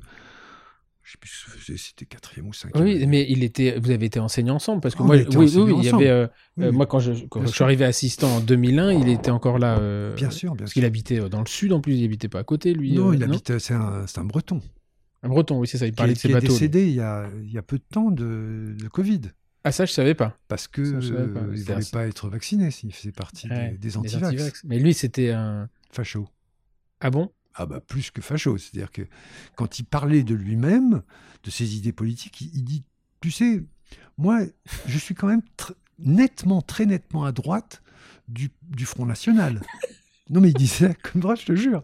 Il disait ça comme ça. Je suis très nettement à droite du Front Mais la grande différence, c'est que c'était un des hommes les plus intelligents que je connaisse. Mm. Ce qui veut C'est dire presque là que c'est le plus dangereux, en fait. c'est là que c'est le plus dangereux, Mm. effectivement, parce qu'il était capable de t'embrouiller. Mm. Et euh, moi, il m'a jamais embrouillé quand même. Il y avait, et- il y avait son collègue là, qui faisait de l'occluso aussi. euh, ah, c'était un- ils étaient tous les deux. euh, ils faisaient les cours d'occluso tous les deux. Qui faisaient de l'avion, des, des- du planeur, là. Serge Le Texier Serge Texier, ils étaient, euh, c'était les deux Oh. grands copains, non? Ah non, non, non. Non Ah, Je confonds alors. Non, non, non son, son grand copain, c'était un type qui s'appelait Jung, Hum. qui a fait d'ailleurs le bouquin de, avec euh, Margel. Et Jung a fini sa vie euh, pas, Hum, très, Pas très bien. pas très bien, non. Ok. Et donc, euh, mais Richard alors je le confonds. Je vois très bien qui c'est, mais il était toujours en binôme. euh, il n'était pas copain. Il, avait un copain à la fac ou. Jean Morisset peut-être? Jean Morisset, toi qui faisais de l'immuno, non, ça te parle pas? Non, non, non, mais je vois très bien qui est Morisset, mais non, non, c'était pas, lui. Non, non, mais Peu importe. C'était. euh. Enfin, moi, je me souviens que c'était un le, le- le service de prothèse euh, où je il était là de temps en temps. C'était assez ésotérique. En paro, il y avait le monsieur qui était que j'aimais bien, Philippe Pougatch, qui, qui était euh, qui était là aussi. tu as vu les œuvres de Philippe Ouais. C'est Après, je suis super. pas, je suis pas un fan de, de son de son style, mais euh, c'est très. euh, Le noir. fait plusieurs. Ouais, ouais, Ouais. j'ai fait plusieurs de ses expos et c'était un monsieur très sympa. Moi, Très, beaucoup, très, très gentil. Philippe Pougatch, Et- mais qui avait une particularité, qu'il a toujours d'ailleurs, c'est qu'il ne faut pas lui serrer la main, Ah bon? Parce qu'il te broie la main. Ah bon? Non, j'ai jamais vu un mec avec une telle poigne. Non, mais là maintenant, il est un peu vieux. Ouais, Non, mais il te broyait la main. Ah. C'était un truc, c'est terrifiant. Ça fait, tu hurlais ouais. tellement ça faisait mal. Maintenant, bon, comme il a dû avoir 80 balais ou pas loin. euh, Euh, oui, il- facile. Ouais, mais euh, quand même, hein, la prochaine fois que tu le croises, Je te conseille de faire Et, un il y peu avait- et donc, euh, il y, a, il y a quelques jours, parce que là, on enregistre, on est au début juillet, enfin mi-juillet, et il y a eu un, donc, un grand, grand nom là, qui est parti, qui est, qui est décédé aussi, Jean-Claude euh, euh, sûr. il y a, il y a- il y a Bien 15 sûr. jours. Et, euh, et ça m'a fait bizarre parce que Artère, c'est un nom. Euh, Artère Radiguet, c'est mon, mon, mon père euh, a traîné euh, ses guêtres depuis Bien sûr. 1980 à la fac. Et quand j'étais gamin, j'entendais toujours parler de Artère, Radiguet, de Rouffignac, Ouais. etc., etc. Donc c'était vraiment, euh, voilà, et, et- et effectivement, euh, Jean-Claude Artère, je l'ai connu bien après. Moi, il était, il était encore en activité d'ailleurs. parce qu'il a travaillé jusqu'à 84 ans, d'après ce que j'ai compris dans l'édito là. Et euh, ouais, c'était euh, vraiment une page qui se tourne. hein. Mais il y a C'est, aussi un très grand nom, tu sais, du dentaire, dont on ne parle jamais, et dont personne, je suis sûr, ne parlera. C'est pour ça que je je suis bien content d'avoir l'occasion d'en parler. C'est Gérard Krief. Alors les Krief, il y en a beaucoup. Tu là, sais je même pas qui c'est Gérard. Krief. Gérard Krief, c'était euh, c'était la petite main à tout faire. Il était prof euh, premier, premier grade, là. Et c'était la petite main à tout faire du service de, de prothèses euh, amovibles. Une main fantastique, des empreintes sublimes, une gentillesse et un cœur inouï, une modestie Hmm. incroyable. Et tout le monde lui a marché sur la gueule toute sa vie. Et, et il est mort il y a quelques, il y a quelques temps. Et je crois que j'ai, je crois que j'ai été à peu près avec Sam Clin-Finger, hein, qui était son grand copain, euh, un des rares enseignants à d'abord à l'aimer vraiment et à le respecter vraiment. Voilà. Donc je voudrais. Il, faisait- il était quoi? Il était prof de De. Ouais, mais il a- enfin, ça devait être avant que j'arrive, parce que moi je suis arrivé. Enfin, moi j'ai pas fait mes études à Paris, hein, j'ai fait mes études à Reims. Oui, mais je me suis retrouvé à Paris, mais complètement par toi, hasard. moi, connu Martin, je suppose. Jean-Pierre Martin, oui, bien sûr. Hélène Citerio qui a reçu. Ouais. Jean- travaillé avec Martin à l'ADF. Ah oui Jean-Pierre, il est Jean-Pierre Martin, euh, lui il est décédé il y a un paquet Ah d'années. je euh, très c'était, longtemps. ouais. Et bah, c'était mon chef de service. Eh oui. C'était, Bah, euh, moi, j'étais très bien, très pote avec Jean-Pierre. C'était un, cas. Il a dû bouffer du foie gras de Sarlat avec lui. Alors. Donc, il n'y avait pas un cours, il nous parlait pas du foie gras de Sarlat. bien sûr, euh, bien sûr. et d'ailleurs, c'est, à mon avis, quelque chose qui l'a emporté. Et, euh, et donc là, tu embrasses, euh, tu rentres dans, le, dans le, la carrière hospitalo-universitaire. Donc tous ceux qui y sont allés savent ce que ça. Alors, ils savent d'une part l'engagement que ça nécessite, Oui. parce que c'est pas une balade de santé. Non, pas du tout. Euh, que l'engagement que ça nécessite d'y rester, parce que c'est pas une balade de santé non plus. Et, euh, et, et voilà, mais on est aussi les, les rares à savoir ce que ça nous apporte, enfin ce que ça nous a apporté intellectuellement et, et le, le fait de se nourrir en permanence du contact des gens, etc. Mais Donc, pas euh, financièrement. hein. ah non, financièrement, non, je confirme. Moi, j'ai même été temps plein. hein. Donc, Donc, mais, euh. Mais euh, et, et donc, euh, c'est Sam Cléfinger qui te lance dans le, dans le truc. Et, euh, et donc là, parce que alors, tu, fais, tu passes ta thèse pour ça Oui. ou, euh, oui, Oui, oui, essentiellement pour ça. thèse Parce pour qu'elle n'était pas obligatoire à l'époque, si? Pour être maître de. Euh, Ouais, mais enfin, quand, quand tu avais la thèse, tu étais, Ouais, tranquille, quoi. ouais. Parce que... Parce que moi, quand je l'ai passé, c'était obligatoire. Enfin, Non, mais je, je sais pas si c'est. Non, non. C'est maintenant que ça n'est plus obligatoire. Non, mais maintenant, c'est autre chose. C'est- c'est- Maintenant, ils n'ont plus personne. alors c'est donc, euh, Il y a pas Qui- des annonces. Il y avoir des annonces porte, dans là. les. Ouais, Il y c'est avoir ça, des annonces dans l'information dentaire. pour devenir assistant. Bah, D'ailleurs, Alors c'est un peu ce qui je se passe. hein. me souviens quand même très bien que lors de mon concours d'assistant, le seul que j'ai fait, euh, il y avait sept candidats. Hmm. Et il y avait deux ou trois places. Pour Oui, et en plus, à l'époque, ça durait 7 ans, toi, non Ou c'était encore... c'était déjà moi, 4 ans passé, je passais juste à la période de 4 ans. Parce que Pierre, c'était 7 ans, lui. Oui, Après, il était chef de travaux. Oui. Chef de travaux, et et c'était le. les- les- Et donc là, tu passes ton concours de maître de conférence. Ça s'est pas passé comme une. Enfin, je me souviens que tu m'avais raconté que ça avait été un peu. Ah oui, ça a été un peu C'était un peu particulier parce que j'ai j'ai passé donc le, le concours de maître de conf une, une première fois, mais je peux pas raconter tous les détails parce qu'il y a des T'avais gens mis, je même t'ai dit, tu avais mis une belle cravate. Oui, j'avais mis une belle cravate et j'avais mis un, un, Un beau une- costume. une belle veste. Mhm. J'avais une veste en, en soie Mhm. euh, violette je me souviens de tout. qui était très très jolie. Et lorsque je suis arrivé au concours, c'était Ogolnik qui était le président. Ogolnik vient vers moi, il touche le revers comme ça de ma veste et il me dit Ouh là là, elle est vraiment belle ta veste. T'as pas besoin d'être nommé, toi. hein Les raccourcis, tu sais pourquoi. Exact- Exactement. Et lui, attends, lui, il est quand même gonflé parce qu'il roulait en Rolls. Oui, bien sûr. Je me souviens quand je fais- moi j'ai fait le CES de biomat avec lui, il roulait, il, il garait sa Rolls Ah oui, devant, euh, ouais, il garait sa Rolls devant le gar- parce que c'était lui c'était une grande gueule. Enfin, il arrivait, c'était, Ah, bah oui. c'est comme une, enfin, moi j'ai connu Garancière dans les- quand j'ai passé mon CES donc en 96 etc. Je sais pas, c'était pas pareil quoi. C'est, euh, t'avais des gueules, t'avais des mecs, ça arrivait, c'est, euh, Ah, bah bien sûr. euh, Non, mais parce que, excuse-moi, mais dire quelque chose qui n'est pas gentil. C'est qu'à cette époque, les gens qui venaient Mm. vers la fac en enseignement étaient les meilleurs Mm. de Paris. hum. Les meilleurs cliniciens Et- et trouvaient naturellement leur place à la fac. Aujourd'hui,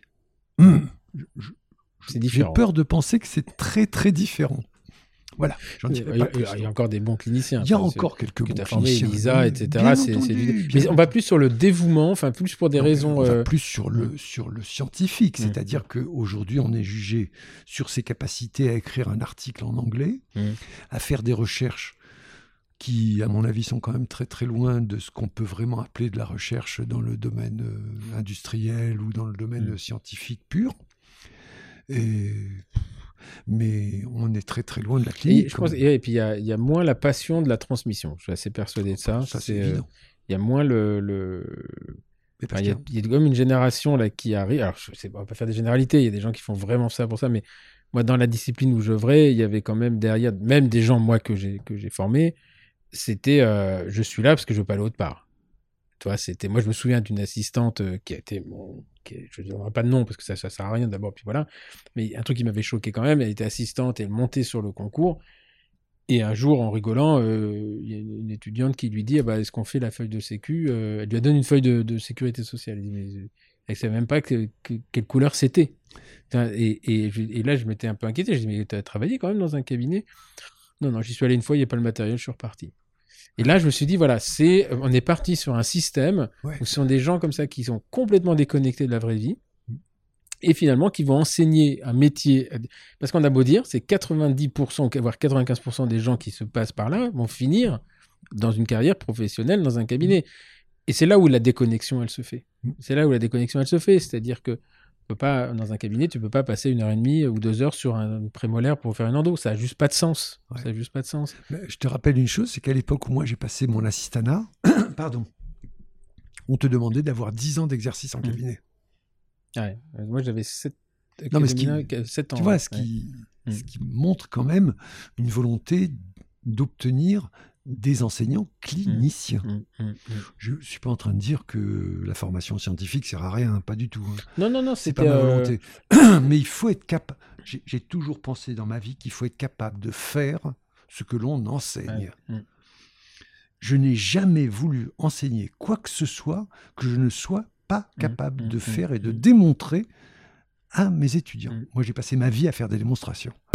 Parce que celui qui sait démontrer avec ses petits doigts, Mm.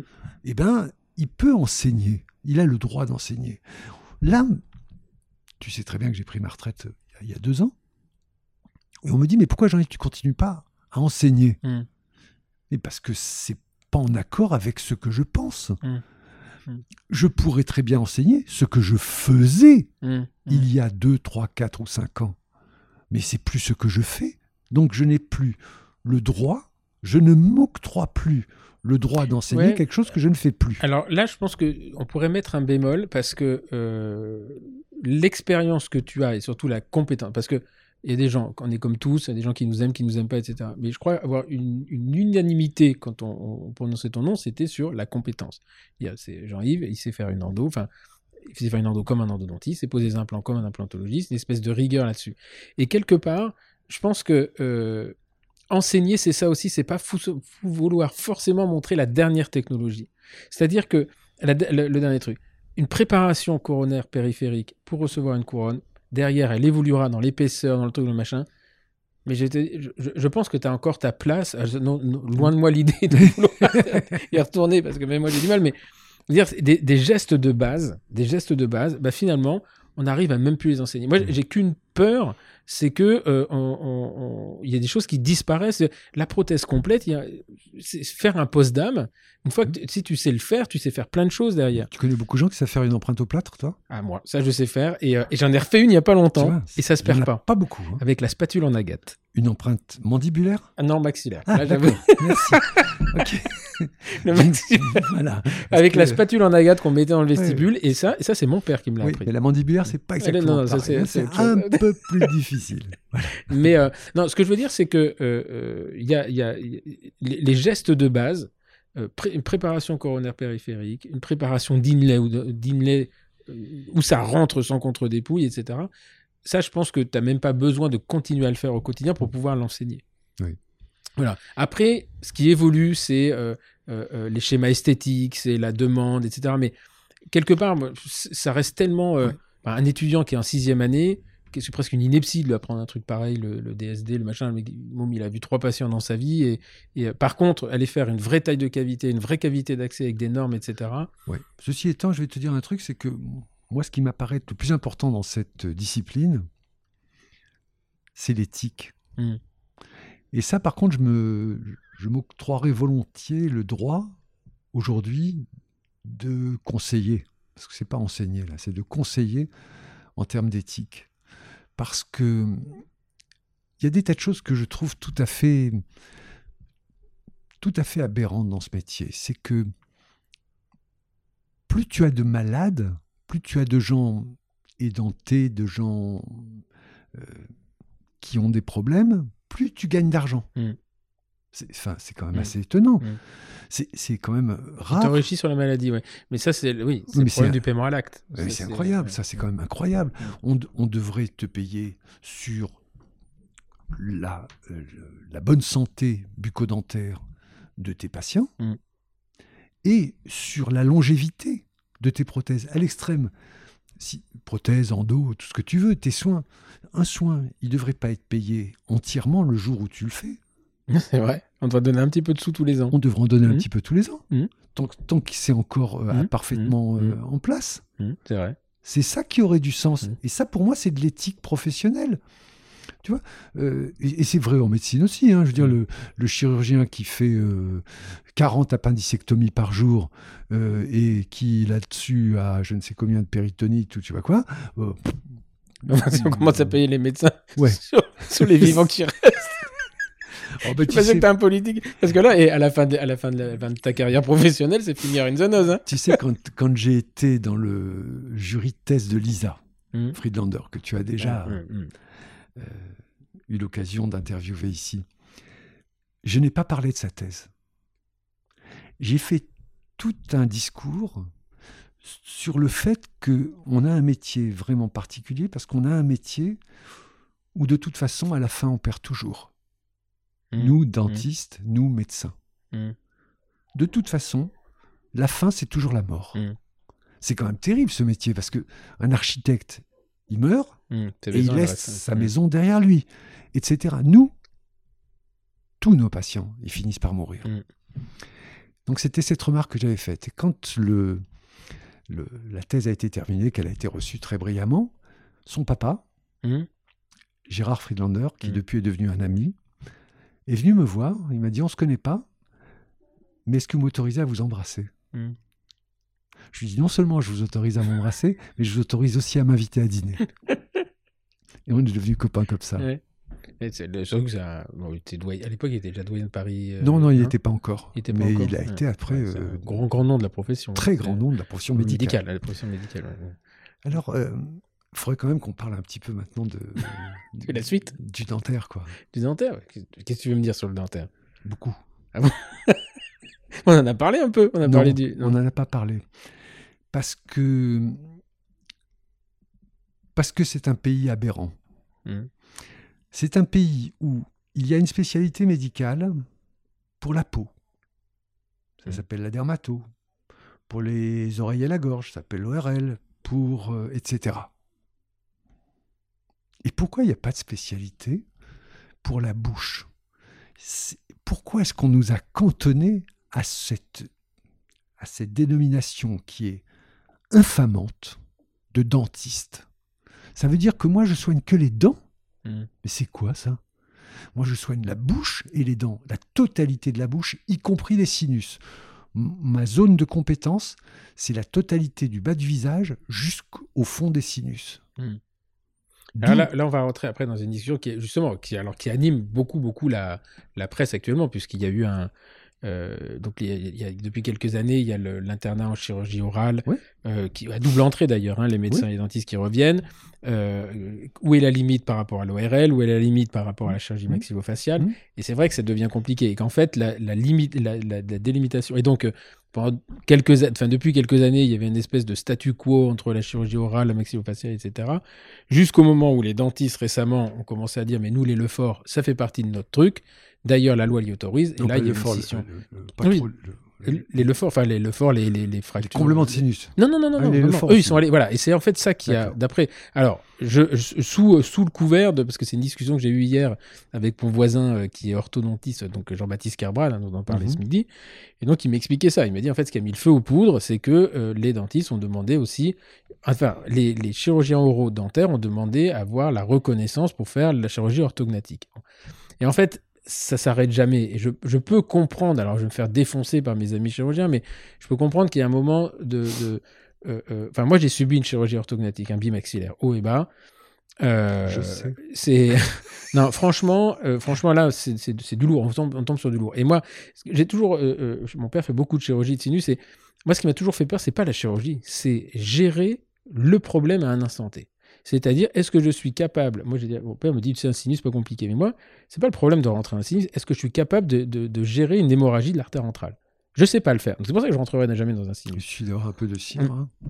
Comment- Non, mais ce que je veux dire, c'est que je sais pas le faire. Et je me sens pas capable. Je suis dans mon cabinet, je suis pas capable de le faire.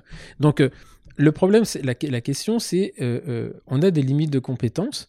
Et est-ce que face, je, je sais pas, et c'est peut-être le cas. hein, Nicolas Davido, tout ça va, va me dire oui, on sait le faire, mais est-ce que vraiment on va pas au-delà des compétences à partir du moment où on commence à, à fracturer les maxillaires Voilà. Parce que finalement, qu'est-ce qui va, pourquoi s'arrêter au maxillaire? Pourquoi, pourquoi pas aller euh, au- au-delà? Moi, je vois les implants euh, ptérygoïdiens. Mhm. Euh, c'est chaud les marrons quand même. Enfin, Mhm, moi, je me souviens de mes cours d'anatomie, il y avait un truc qui passait au milieu. C'est loin. Euh, et puis quand tu vois la tronche de l'implant, t'as as juste un peu peur c'est bien pour ça que je te dis tout ça. Parce que j'ai toute ma vie défendu l'idée que la dentisterie ne doit plus exister. Mm. On doit être les stomatologues. Il y avait une spécialité qui a Mm. cessé il y a fort peu de temps, qui s'appelait la stomatologie. Mmh, mmh. Aujourd'hui, qui sont les stomatologistes? C'est nous. C'est les chirurgiens dentistes. ouais. C'est nous.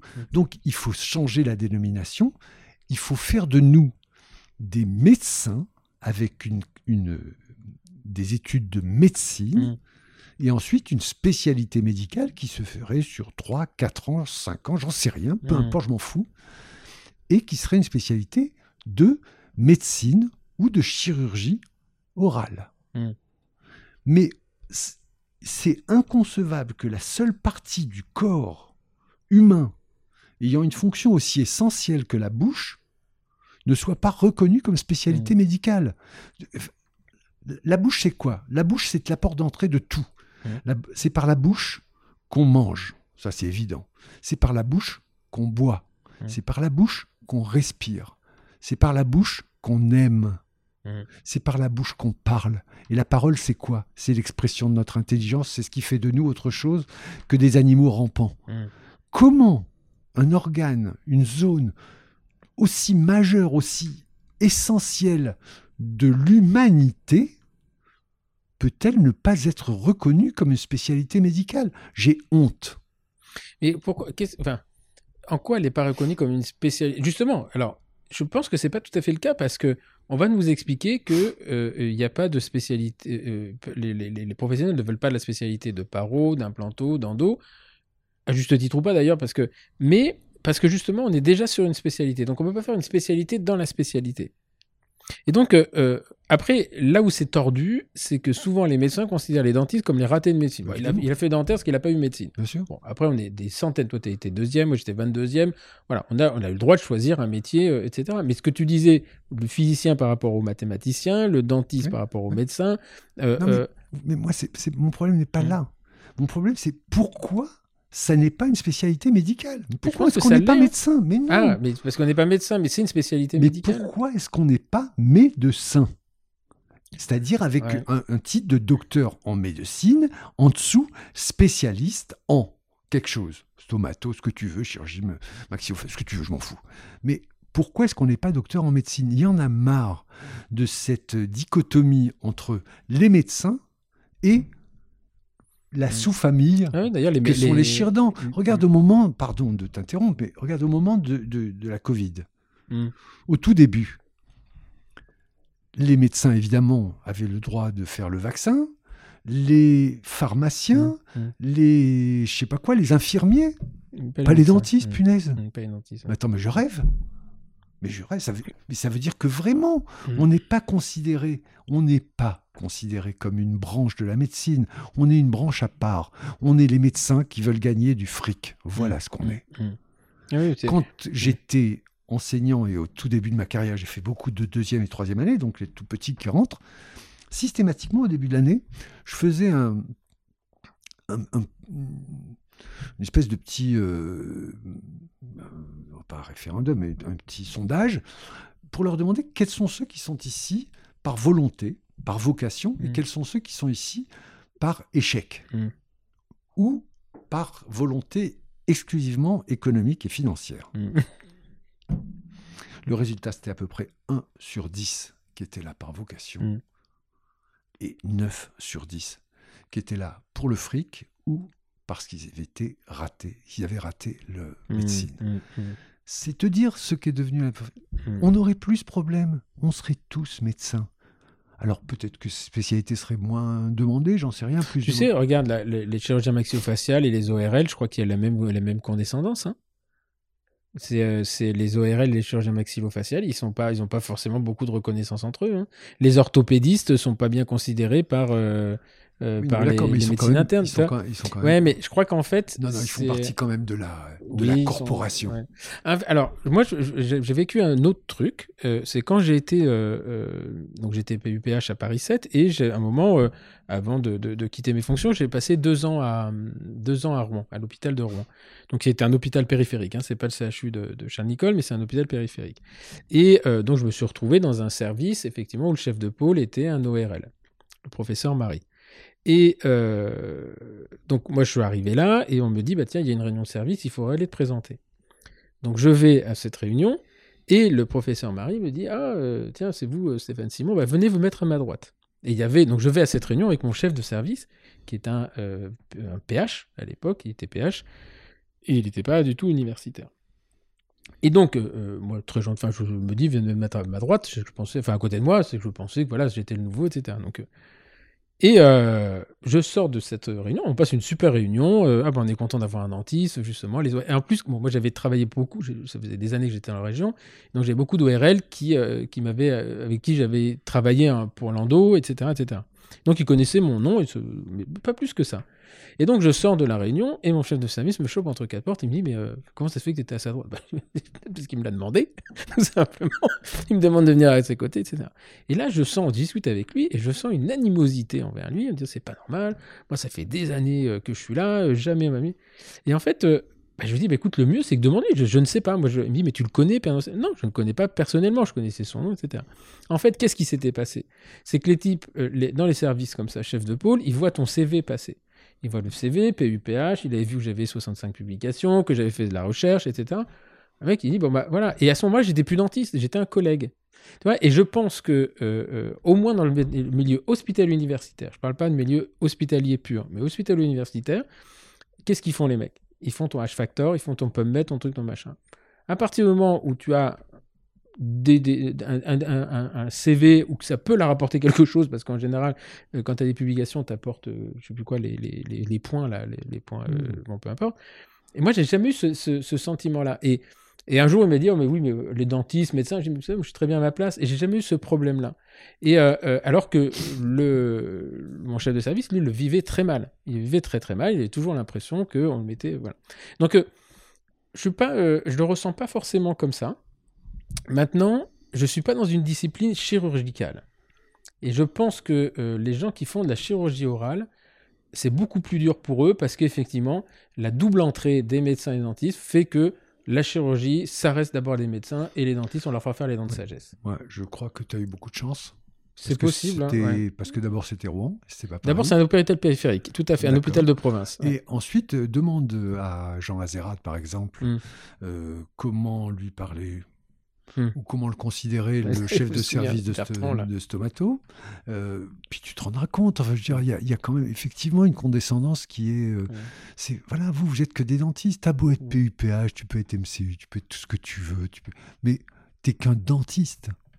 T'es qu'un dentiste PU. Et je vais te dire, même, c'est même pire, c'est que bien souvent, il leur arrive même de dire, mais il y a des PU chez Mm. les dentistes. Ouais, c'est pas vrai ça ouais, C'est vrai. C'est quand même assez, c'est quand même assez troublant. Donc, quel est le seul moyen de supprimer ce problème? Ben, C'est supprimer la profession de chirurgien dentiste. Mais pourquoi cette profession? Les, les gens qui en ont la clé, les universitaires du dentaire, Mm. les doyens, les gens de la toute-puissante ADF. Mm. Mais c'est tout simplement parce que ils veulent pas voir quelqu'un marcher sur Leur Le- plate-bande. hein. leur plate-bande. Ouais. C'est tout. C'est le vrai On, problème. a, on, a discu- on en a discuté d'ailleurs ce midi, effectivement. Je maintenant, ça fait écho à pourquoi tu me disais euh, euh, euh, l'histoire des facs, où effectivement les huit facs qui s'ouvrent sont des, vont être des départements de facs de médecine. Euh, et tu me disais, bah, c'était mon rêve. Sauf que, en fait, c'est, ça redonnera pas plus de blason à, à la, à la profession. Exactement. Non, la seule manière, ce serait effectivement de de- d'en terminer avec la dentisterie. Mm. Et puis ceux qui ont... bah, le grand problème, c'est que c'est- économiquement très complexe, parce que tu fais quoi des 40 000 dentistes en Mm. exercice? Mm, mm. T'en fais quoi? Il faut que tout d'un coup, tu leur donnes un titre de médecin, ou alors que tout d'un coup, tu leur dises qu'ils n'ont plus le droit. Alors ce qu'il faut faire, c'est deux échelles peut-être. C'est-à-dire qu'il y a un niveau où ça s'appelle dentiste, mais qui, qui est appelé à mourir, c'est-à-dire qu'on laisse se terminer la carrière de tous ces gens qui sont chirurgiens dentistes. Et il y a un autre niveau qui s'appelle stomatologue. Et on favorise, on met tout le fric, les moyens d'enseignement dans la Mhm. stomatologie. Je crois que ce serait la manière la plus élégante, c'est-à-dire que, allez, en 10, 20 ou 30 ans, eh ben, on se débarrasse En de la chirurgie dentaire. je suis en train de, réfléchir, mais en, en Suisse, ils sont médecins dentistes. Mais bien sûr. Ils commencent par deux années de médecine et après ils Bien bifurquent. sûr. Euh, euh, Bien sûr. Ils ont le, le teint, je suis, enfin leur titre c'est médecin dentiste. Bien sûr. Ouais. Au Maroc aussi, hein. moi j'ai beaucoup enseigné au Maroc, ils sont aussi, euh, j'ai Ah ouais? enseigné à la faculté de médecine dentaire de Casablanca. Alors laquelle, la privée ou la publique? Les deux. Les deux. Les deux, mon cher ami. J'ai enseigné dans les deux, dans la euh, publique avec mon grand, grand ami Serge Le Texier, et puis Mm. dans la privée ben, avec euh, mon plus grand ennemi, c'est-à-dire moi-même tout seul. Donc la, la- celle de Casa qui, euh, qui, était, euh, qui, est, qui est incroyable, enfin la, la, la fac de médecine. Enfin, Il y en a la deux. nouvelle. Il y a, il y a la, oui, la privée, elle, elle a été ouverte il y a 7-8 ans maintenant. Ouais. euh, Ouais, ouais. Ils ont des. Ils ont des, des- À l'ouverture, j'ai photos, commencé à travailler chez eux. Oh, c'est tout à fait étonnant parce qu'ils m'ont demandé de faire des cours, des- ils Mm. m'ont demandé de faire des cours d'ergonomie. C'est pas- bon, c'est comme ça. Bon, j'ai fait de l'implant. Et tu y vas toujours là ou pas? Non, tu fais, as tout arrêté là?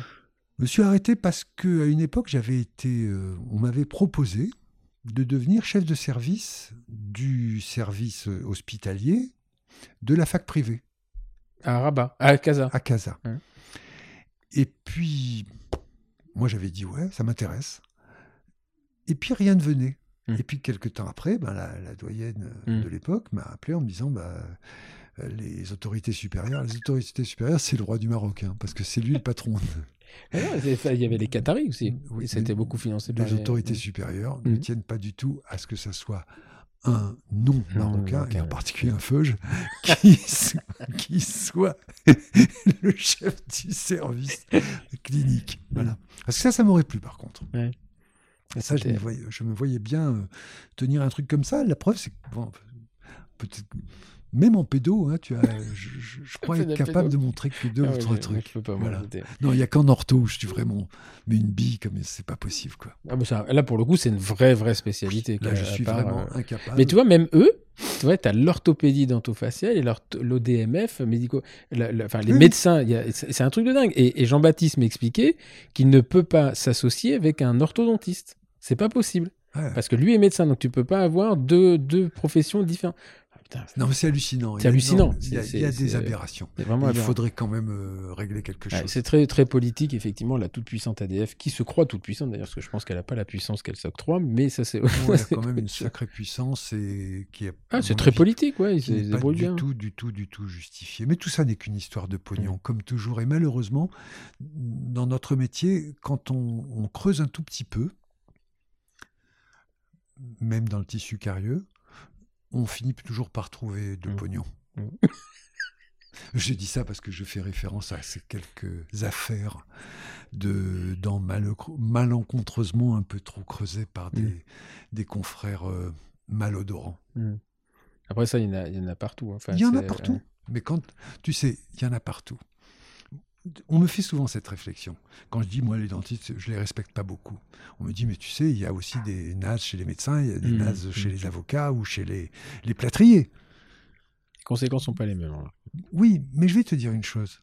Je sais pas si tu as des frères et sœurs. J'ai une sœur. ouais. Voilà. Si tu apprends que ta sœur est un gangster ou Mm. un tueur, Mm. ça te fait beaucoup plus mal que d'apprendre que c'est ton voisin de palier. Quand moi, j'ai un membre de ma profession, donc de ma communauté professionnelle, qui s'avère être un voyou, il m'atteint Mm. directement. Donc oui, je suis beaucoup Mm. plus touché par Oui, puis en plus, t'en as les répercussions. je suis beaucoup plus touché par les docteurs escrocs en deux mots Mm, mm, que par les escrocs euh, étrangers. Voilà. C'était, euh, c'est effectivement, et en plus, parce que tu te retrouves affilié à une profession, qui, quand la mauvaise image de la profession est là, tu te, voilà, et on va te dire, ouais, mais c'est pas tous dans le même panier. Sauf que il y a quand même des, euh, Toujours. ça, ça revient toujours, effectivement. Et, euh, et donc il y avait, euh, donc on revient sur ton, tu arrives quand à, à Rennes et comment tu arrives Rennes finalement? Alors, en fait, je suis donc nommé maître de conf en 95. Quat- Mhm. Non. Non, 94, je crois, je sais plus. Mhm. 94 ou 95, je sais plus. Et là, je vais voir une boîte qui est spécialisée dans l'achat de, de cabinets dentaires. Ça s'appelait, le cabinet Villard ou un truc comme ça. Mhm. Je vais les voir et je leur dis voilà, je cherche un cabinet dans Paris Pas trop loin de la qui fac. soit à 100 mètres, maximum 200 mètres de la fac de Carancière parce que je viens d'être nommé et que j'ai pas envie de me tuer dans les déplacements et puis j'ai envie d'habiter le 6e Mm. arrondissement. Et ils m'ont trouvé le cabinet de monsieur Claude Perlot, Ah, c'est là où c'est, t'as racheté un cabinet en fait. bien sûr. Et Claude Perlot était un ancien assistant d'Ando. Tu vois Ah, que le- la vie finit Mm. toujours par se mordre la queue. Ah, si on pouvait le faire nous-mêmes. Et, et donc, euh, je prends, prends le cabinet de Claude Perlot et de sa femme au 70 rue de Rennes. D'accord. Mais et lui, il est, parce que, euh, bon, on va pas rentrer dans le détail, mais tu avais un cabinet, tu habitais à côté, dans- c'est sur le même palier hein, de Oui, parce qu'en fait, hein. c'était initialement, c'était. Ah, lui aussi, il avait tout? Oui, oui, c'était un grand appartement. C'était un appartement mixte. Ah, mais eux, ils avaient, ils avaient déjà Ils leur cabinet, leur habitation. Ils Oui, ont oui, tout oui. vendu. Oui. Ils ont, ils ont- moi, ils m'ont vendu la clientèle parce que le- tout ça, c'était en location. D'accord. Et j'ai eu une chance inouïe parce qu'en 98, Mhm. l'immeuble a été démembré. Ah, ouais, Qu'est-ce que ça veut dire ça? C'est-à-dire que cet immeuble appartenait à une famille et qu'ils ont vendu appartement par appartement. Et du fait, moi, de mon bail professionnel que j'avais, C'était prioritaire. ouais. eh ben, j'ai pu avoir quand même euh, un prix assez intéressant pour acheter les murs. Et j'ai donc acheté les murs de ce grand appartement Mhm. que j'ai fait fractionner en deux appartements, D'accord. un privé et un professionnel. D'accord. Mais au départ, c'est tout l'appartement était un cabinet. Un cabinet, oui. Enfin, un cab- non, c'était un appartement mixte avec une Ah, zone d'habitation d'accord. et une zone. euh, D'accord. Parce que je me souviens, tu Oui. passais de ta mais chambre, ça, hop, t'arrivais dans le Ah, bureau. bah, bien sûr, oui. Ah, bah, bien C'était incroyable. Ah, bah, c'est puis un appartement rue de Rennes, enfin, c'est un truc inc- vraiment hallucinant. euh. Puis même entre Très deux beau, patients, euh, quand j'avais un grand rendez-vous de deux heures qui s'annulait, j'allais faire une sieste. quoi. C'est n'importe quoi. Mais c'est remarque, c'est une vie incroyable parce que tu avais ton appartement, de l'autre côté, tu avais le cabinet, et à 100 mètres, tu avais la fac. Oui, exactement. Voilà. Moi, c'était, j'habitais à Rouen, j'avais un cabinet à Louviers, j'avais la fac à Paris, et c'était, euh, et moi, je me suis tué dans les. Ça dans n'empêche que quand le service de la pitié salpêtrière a été ouvert, Mm. j'ai fait le choix, moi, le praticien du 6e Il est arrondissement, dans le 13e, ouais. de suivre Pierre. mon, mon ami Jean Azérad et puis Pierre Machtou et puis enfin, tous mes potes dans le 13e plutôt que de rester dans mon petit coin au chaud euh, de la rue Garancière. Remarque, t'as été inspiré parce qu'après, ce serait dans le 12e, c'est encore pire. 13. Non, euh, Rothschild, c'est le 12e, non? Ah oui, Rothschild. ouais, oui. Rothschild, c'est très. Ouais. Ouais. Oui, ça c'est sûr. Ça pas été la même ambiance en plus. Ah hein, c'est que pas du tout la même. Non, non. Et donc, euh, et, et 80, euh, donc là, 80, et c'est 98 que tu as. Évidemment, il s'en est passé des choses en 98 alors. Parce que de mémoire, euh, t'as eu un. C'est pas là où tu as eu un.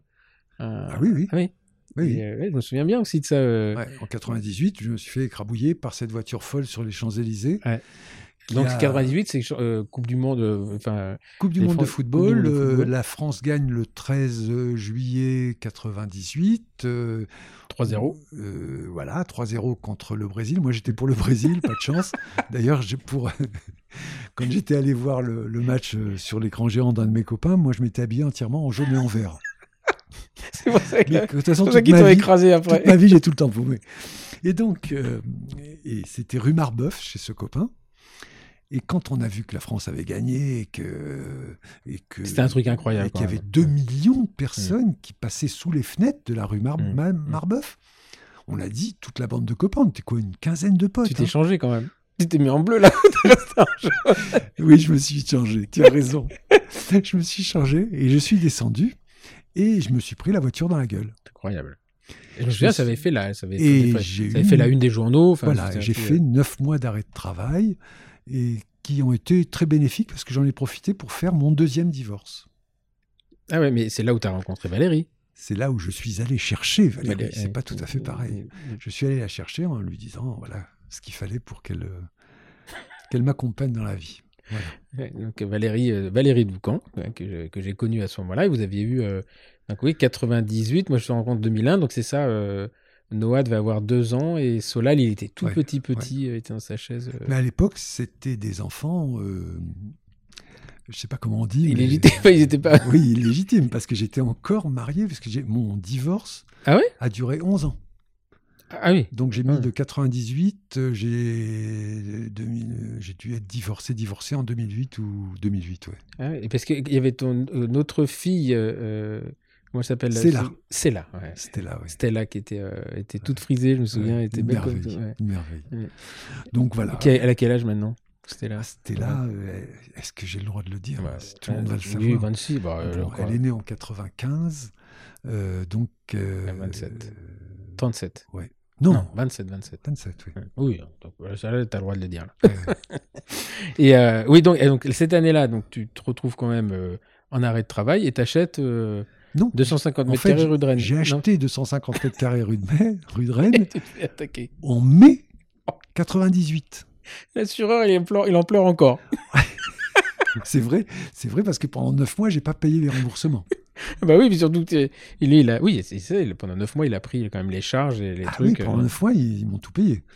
Et puis, euh, mais par contre, j'ai largement remboursé parce que, à l'occasion de mon divorce, tout ça est allé de- ailleurs, on va dire, ailleurs.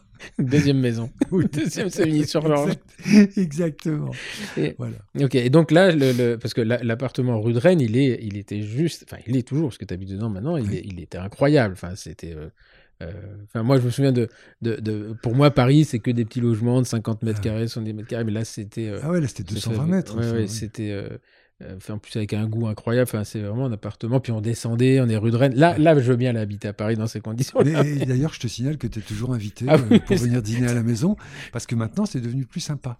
Il paraît, c'est ce que tu me disais, ouais. c'est devenu plus sympa. J'en ai fait quelque chose d'extrêmement mo- extrêmement moderne. C'est-à-dire que euh, quand j'étais jeune, c'était une maison, un appartement de vieux, et, et maintenant que je suis vieux, c'est vraiment un appartement de jeune. Et, euh, et donc après, pour, pour continuer là- là- là- là-dessus, donc euh, le- il y a la migration à, à, à la Pitié-Salpêtrière. Ça, c'était quand même un moment incroyable parce que moi, c'était. ouais, euh, grand moment. et et j'ai donc ça y est, j'ai validé avec Jean Jean Azerad qui devait on devait enregistrer il y a 15 jours puis il a chopé le Covid. Et euh, donc on reportera ça au mois de, au mois de septembre. Mais lui, il faudra qu'il nous raconte ça avec ses mots à lui, euh, à la Jean, parce que quand on y est arrivé, c'était- quand même un sacré kibbutz, hein, son machin. Oui, oui, ça, c'est- Mais moi, je savais pas ce que c'était qu'un kibbutz, mais on m'a dit, mais en fait, tu fais ce que tu veux et il te laisse faire. Oui, c'était- Ah bah, bien sûr, tout à fait. Et d'ailleurs, euh, il l'a géré comme Il l'a géré un, comme un kibbutz. hein. Ouais, ouais, Et euh, bah, finalement, au début, on disait c'était le On l'a bordel. géré, il l'a géré en copain. Moi, j'étais son grand ami depuis euh, bien avant la bar mitzvah de son fils. et voilà, et donc, Mm. il a joué toujours à l'amitié. Et, et ça a été pas mal. hein. Oh, je m'en souviens, quand il poussait des coups de gueule, euh, je leur pisse à dis, Jean, en tant que chef de service, j'en ai rien à foutre. Je lui chie dessus. Je dis, Jean, ça va pas gens. On était avec Pierre là-dedans. Il disait, qu'il se calme, qu'il se calme. C'était Ber- Bertrand, je crois, le mec. euh, Bertrand. Il, l'avait fait à l'envers avec les- la, la grande garde. Parce que quand on a rejoint la Pitié, cette année-là, euh, il y avait, moi c'est juste avant que je parte en Angleterre, il y avait quand même un seul bureau, il y avait trois personnes, c'était euh, lui, Frédéric Riard et euh, Raphaël Ouais, Toledo, Pépito. ouais. Et, euh, et tout le monde arrivait là-dedans. Enfin, il y avait que cette salle-là. Moi, je sais pas comment il faisait pour travailler le- le- là-dedans. Enfin, c'était, moi, c'est une belle, belle époque. hein. Enfin, Oui, c'est une belle époque parce que c'est une époque où, où l'homme passait avant Mm. le, les titres et travaux. Mm. Mais encore, effectivement, parce que c'est après que ça a mal.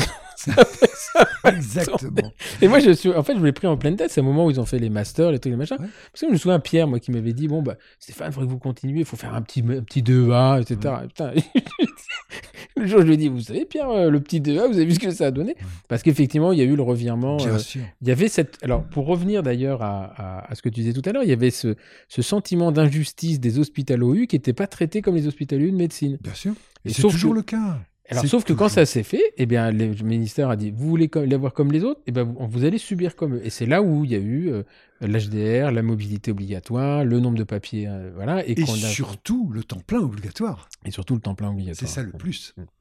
Et c'est ça qui a. Alors, je sais pas si c'est une bonne chose ou une mauvaise chose, parce que ça, on peut en discuter, mais c'est là où ça a complètement dénaturé, en fait, la... ce qui avait fait la richesse de la- de l'enseignement. Bien sûr. Et, euh, euh, évident. et, et ça, c'est, ça a été, euh, à force de vouloir dire on n'est pas une, on n'est pas une école technique, euh, bah, finalement on est tombé dans l'excès inverse. Bien sûr. Et que, et ça, je trouve que c'est la réalité, c'est qu'il aurait fallu adopter pour les médecins le statut de mixte, libéral Mm, et mm. hospitalier, au lieu de faire l'inverse. Parce Mm. que en médecine, c'est pareil, tu sais, je veux dire, tu as quand même des tas de, de, de très très grandes Mmh, qui se barre pointures. du médecin, du- qui se barrent, hein. Mmh. Ouais, qui se barre. Mais alors, il y a quand même une grosse différence entre la médecine et l'odontologie. C'est que, le, pour moi, l'odontologie est très, très. Enfin, de façon euh, experte, elle est extrêmement difficile à mettre en place dans le système hospitalier en termes de matériel. Le matériel, c'est on est, on est consommateur de matériel hyper spécifique et c'est vraiment très très difficile à gérer. L'endo, que ce soit l'endo, l'implanto, l'apparo, à la limite, les, les, les seules disciplines qui trouvent un petit peu leur place, c'est la chirurgie pure. Pourquoi? Parce qu'eux, ils ont besoin d'un fil de sucre. Enfin, ils n'ont pas besoin d'un maté- d'un- d'un matériel très spécifique. Et nous, ce qui fait que euh, notre le coût de notre plateau technique, il n'y a aucun hôpital aujourd'hui qui peut se l'offrir. Et donc, il se fait, il se fait. euh, regarde les, les prothésistes. Combien de fois je t'ai vu gueuler après le prothésiste, le machin Pourquoi? Parce que ça se fait à l'appel d'offres. Ça se fait à l'appel d'offres. Tu oui, vas pas chercher le écoute, y a- meilleur. Dans toutes les disciplines, c'est comme ça. Il y a, il y a la même, il y a la même euh, disparité entre un service d'ophtalmo et un service de chirurgie générale euh, que entre un service d'odontologie et un service de chirurgie. euh, c'est Mm. pareil. Ils ont aussi des trucs quand même très spécifiques. Si tu prends l'ophtalmo, si tu prends le, le- le- je sais pas moi, les grands brûlés, tout c'est quand même des, c'est- des spécificités Ouais, avec aussi des ouais. matériels très très Ouais, particuliers. Pas- mais, Même euh, en ouais. chirurgie, ouais. entre, entre la chirurgie, euh, à laquelle j'ai malheureusement été beaucoup confronté pour ma fille, euh, la, chir- la neurochirurgie et puis la chirurgie viscérale, il y a un monde. Mm, mm, Il y a un mm, monde au niveau des équipements, etc. Non, je crois que, je crois que c'est un... Enfin, pardon de te le dire, mais je pense Non, que c'est- intéressant un, discussion, un argument qui me semble pas très... Et je pense que on- malheureusement, enfin ou heureusement, on a une vraie compétence, nous, Mmh, les chirurgiens mmh, dentistes, qu'il faut pas non plus que cette vraie compétence se perde en devenant une spécialité médicale. Ça, euh, Mmh, j'en suis convaincu. Il me souvient très bien d'une époque où, je sais pas si c'est Pierre Machtou ou si c'est moi qui avait soigné, avions soigné un, un, ch- un neurochirurgien de la pitié. Je je sais plus. Et le neuro, le neurochir en question, je crois que c'est Pierre, moi j'étais à côté, euh, nous a dit, mais vous savez, votre boulot, Mm. je vous vois travailler, il est beaucoup plus précis que le mien. Mm, À ça, moi j'ai rajouté quelque chose, j'ai dit, oui, c'est vrai. Notre métier, c'est plus précis que euh, la, le- la neurochirurgie, mais il y a une grande différence. Essayez de traverser euh, une salle de séjour euh, sur un, un petit sentier qui fait euh, 50 cm de large. N'importe qui le fait, même les yeux fermés. Mm. Maintenant, mettez ce même petite planche de bois de 50 cm de large au-dessus d'un précipice de 300 mètres. Mm. Vous pouvez même le doubler. Mettez 1 mètre ou 1 Mm. mètre 50. Il n'y a plus personne qui. euh, Là, on n'y va pas. Pourquoi. Parce que ça, c'est la neurochirurgie. Parce que là, quand tu rates, il est mort. Tandis que nous, quand on, on rate, on a perdu 3 sous. C'est tout. Hmm. Ouais, c'est vrai, c'est- je pense que c'est la, la, la, la- la finalité, c'est qu'on dit toujours on a 32 dents, on n'a qu'un cœur. C'est, euh, Exactement. et que le jour où tu rates le cœur, enfin la cardiologie, c'est- les yeux, c'est pareil, t'en as que deux. hein. c'est, Oui, euh, hmm. Non, mais c'est, T'es pas mort. t'es pas mort, mais euh, les, les conséquences sont plus Tu, importantes. tu m'as demandé ce que je regrette de ne pas avoir fait. Ben, moi, je regrette de ne pas être ophtalmo. Ah ouais? Voilà. Parce que je me rends compte que j'ai été un peu con. Pour moi, à l'époque, être médecin, ça voulait dire être médecin comme papa, Mhm. c'est-à-dire euh, voir des morts toute la journée, etc. Mais les ophtalmos, ils voient pas beaucoup de morts. hein. C'est sûr. Ils font une chirurgie que j'adore parce que c'est une chirurgie qui est extrêmement fine. J'aurais adoré être ophtalmo. Et au moins, au moins, j'aurais été docteur en médecine. Mm. Mais j'aurais pas eu à subir l'arrogance, l'arrogance de ces mecs Mais qui là, se... tu reviens souvent là-dessus. Est-ce que tu te souviens de d'un événement Enfin, moi j'ai l'impression que cette, euh, cette arrogance t'a particulièrement blessé à partir du moment où tu as, tu as di- dirigé ce diplôme universitaire, Bien sûr. où là tu étais chez les médecins en fait. Oui. Et, euh, et avant, elle t'avait pas gêné. Bah, avant, j'étais, euh, on restait entre nous. Ouais. Donc, euh, tous mes collègues, c'était des dentistes. Euh, J'avais très peu de rapport avec les médecins. C'est quand j'ai commencé à en avoir avec des médecins beaucoup moins compétents que moi Mm. dans un Mm. domaine particulier et où, malgré tout, enfin, quand je donnais un ordre, j'étais quand même le patron. Mm. Je donnais un ordre, j'avais droit à un sourire euh, Ouais, narquois. narquois pour dire écoute, euh, t'es gentil, toi. Voilà. Et ça, tu l'as gardé combien de temps, la direction du diplôme? Jusqu'à la fin de mon. Oui, Ça durait quoi 5 ans 10 ans? Ouais, ça a duré Cinq ouais, 5 ou 5-6 ans, je sais pas. Ouais, je, te sens- je me souviens à l'époque, je te sentais amer. Enfin, Ah ouais, c'était dur. Mm. C'était dur. Et, et tu, et, tu crois que ça. Enfin. y avait, mais vous n'aviez pas une double direction? Il n'y avait pas quelqu'un avec toi, un médecin? Non, ils, ils avaient mis quelqu'un, mais euh, qui officiellement ne pouvait pas avoir de, de véritable fonction parce qu'il n'était pas hospitalo-universitaire. Il n'y avait que moi d'hospitalo-universitaire. ok. Oui, donc pour un DU, il fallait que ce soit universitaire. Eh ouais. Donc c'était moi le signataire. Le... Et qu'est-ce qui est devenu ce diplôme alors? C'est lui qui l'a repris Bah, ce ou? diplôme, maintenant, il est en train d'éclater. J'en ai Ah ouais discuté hier avec Benjamin Pomès. Et en fait, euh, ça sera plus un DIU, diplôme interuniversitaire, mais ça va redevenir un DU. Il y aura donc un DU médecine et un DU dentaire. Et voilà. Et Parce toute que- cette et- belle aventure, elle est Interuniversitaire, c'était quoi Il y avait quoi comme université? Avait médecine et dentaire. médecine et dentaire, oui. P7 médecine Mhm. et P7 dentaire. Et P7 dentaire dans les logos de P6. Ils Oui. Voilà. Et donc, euh, Ok. non, c'était une belle aventure. C'était quand même euh, une des rares fois où on a eu vraiment l'occasion de travailler un peu la main. Alors, au niveau, des, au niveau de l'encadrement, tu sentais ces trucs-là, mais sur les, les, le- le- le- le- les apprenants, enfin les gens, les étudiants qui étaient là, est-ce que tu sentais qu'il y avait euh, aussi cette disparité, enfin, cette. euh, J'avais que des dentistes. Hein. Ah, t'es avec des dentistes Il n'y avait pas de médecin qui faisait Euh, ça pratiquement. Il n'y avait pas de médecin qui venait. hein. Non, on n'avait pas de médecin. Donc, euh, C'était le meilleur moyen de pas avoir de problème. oui. Ah oui, ça, s'il y avait eu des étudiants du DU qui, auraient- qui auraient été médecins, euh, Ouais, C'était compliqué. ouais. eh, ça aurait été un peu plus chaud. Et donc, euh, euh, tu- la fac, t'as fini quand? La fac, la fac, fac, j'ai dû terminer 60. Oh, ça doit être Ça en devait être 2000. 2019, je pense. 2019 ou 2020, je sais pas. Ah ouais, je pensais que c'était un peu plus tôt que ça, parce que moi, je suis parti de Paris en 2017. Ouais, je pense que c'est être 2019. 2019, je pense. Et après, donc, t'as gardé ton. Après, euh, j'ai gardé le cabinet encore pendant euh, un an et demi ou deux ans. hum, Et puis, euh, le, on dit maintenant, tout le monde dit le Covid, Mhm. c'est la Covid. la Covid. hum, hum. La Covid est, est arrivée avec le SARS qui en était le responsable. Et, et la Covid en question a imposé, enfin les, les- les organismes gouvernementaux ont imposé des La conditions fermeture, tellement draconiennes au cabinet dentaire. Moi, j'étais dans mon pieu euh, en train de regarder ce qu'on avait le droit de faire, ce qu'on n'avait pas le droit de faire. Je me suis dit, mais attends, Jean-Yves, à presque 70 balais, Hum. tu vas pas te mettre à faire mettre les gens à poil pour rentrer dans ton cabinet, déposer leurs affaires dans un, Un bac. dans un bac, etc. Je dis, attends, c'est, impossible. J'ai dit, moi, je suis en la boutique. J'ai deux appartements, donc j'ai assez pour vivre jusqu'à la fin de mes jours. Salut, je ferme la boutique et je vends un des deux appartements. Et je vis de mes rentes. Voilà. D'accord. Et donc là, ton, et ton cabinet, ta patientèle, elle est partie. euh, Parce qu'entre temps, tu avais eu quand même euh, la Lisa. qui- j'ai, commis, une très grosse erreur. Bon, j'ai pas très très envie d'en parler. On va pas en parler. Voilà. Parce qu'il y avait Lisa qui avait été. euh, Bah, moi, mon idée, normalement, c'était que Lisa ouais. soit ma, mon successeur. Ouais. Et malheureusement, Lisa, bah, heureusement pour elle, hein, je Ouais, je ouais. n'en veux pas une seconde, mais elle a choisi- dur hein, pour toi à l'époque. Ah, ça a été très, très dur. je ça. Ça a été très très dur parce que j'avais tout bâti mon f- ma fin de carrière sur elle Mhm.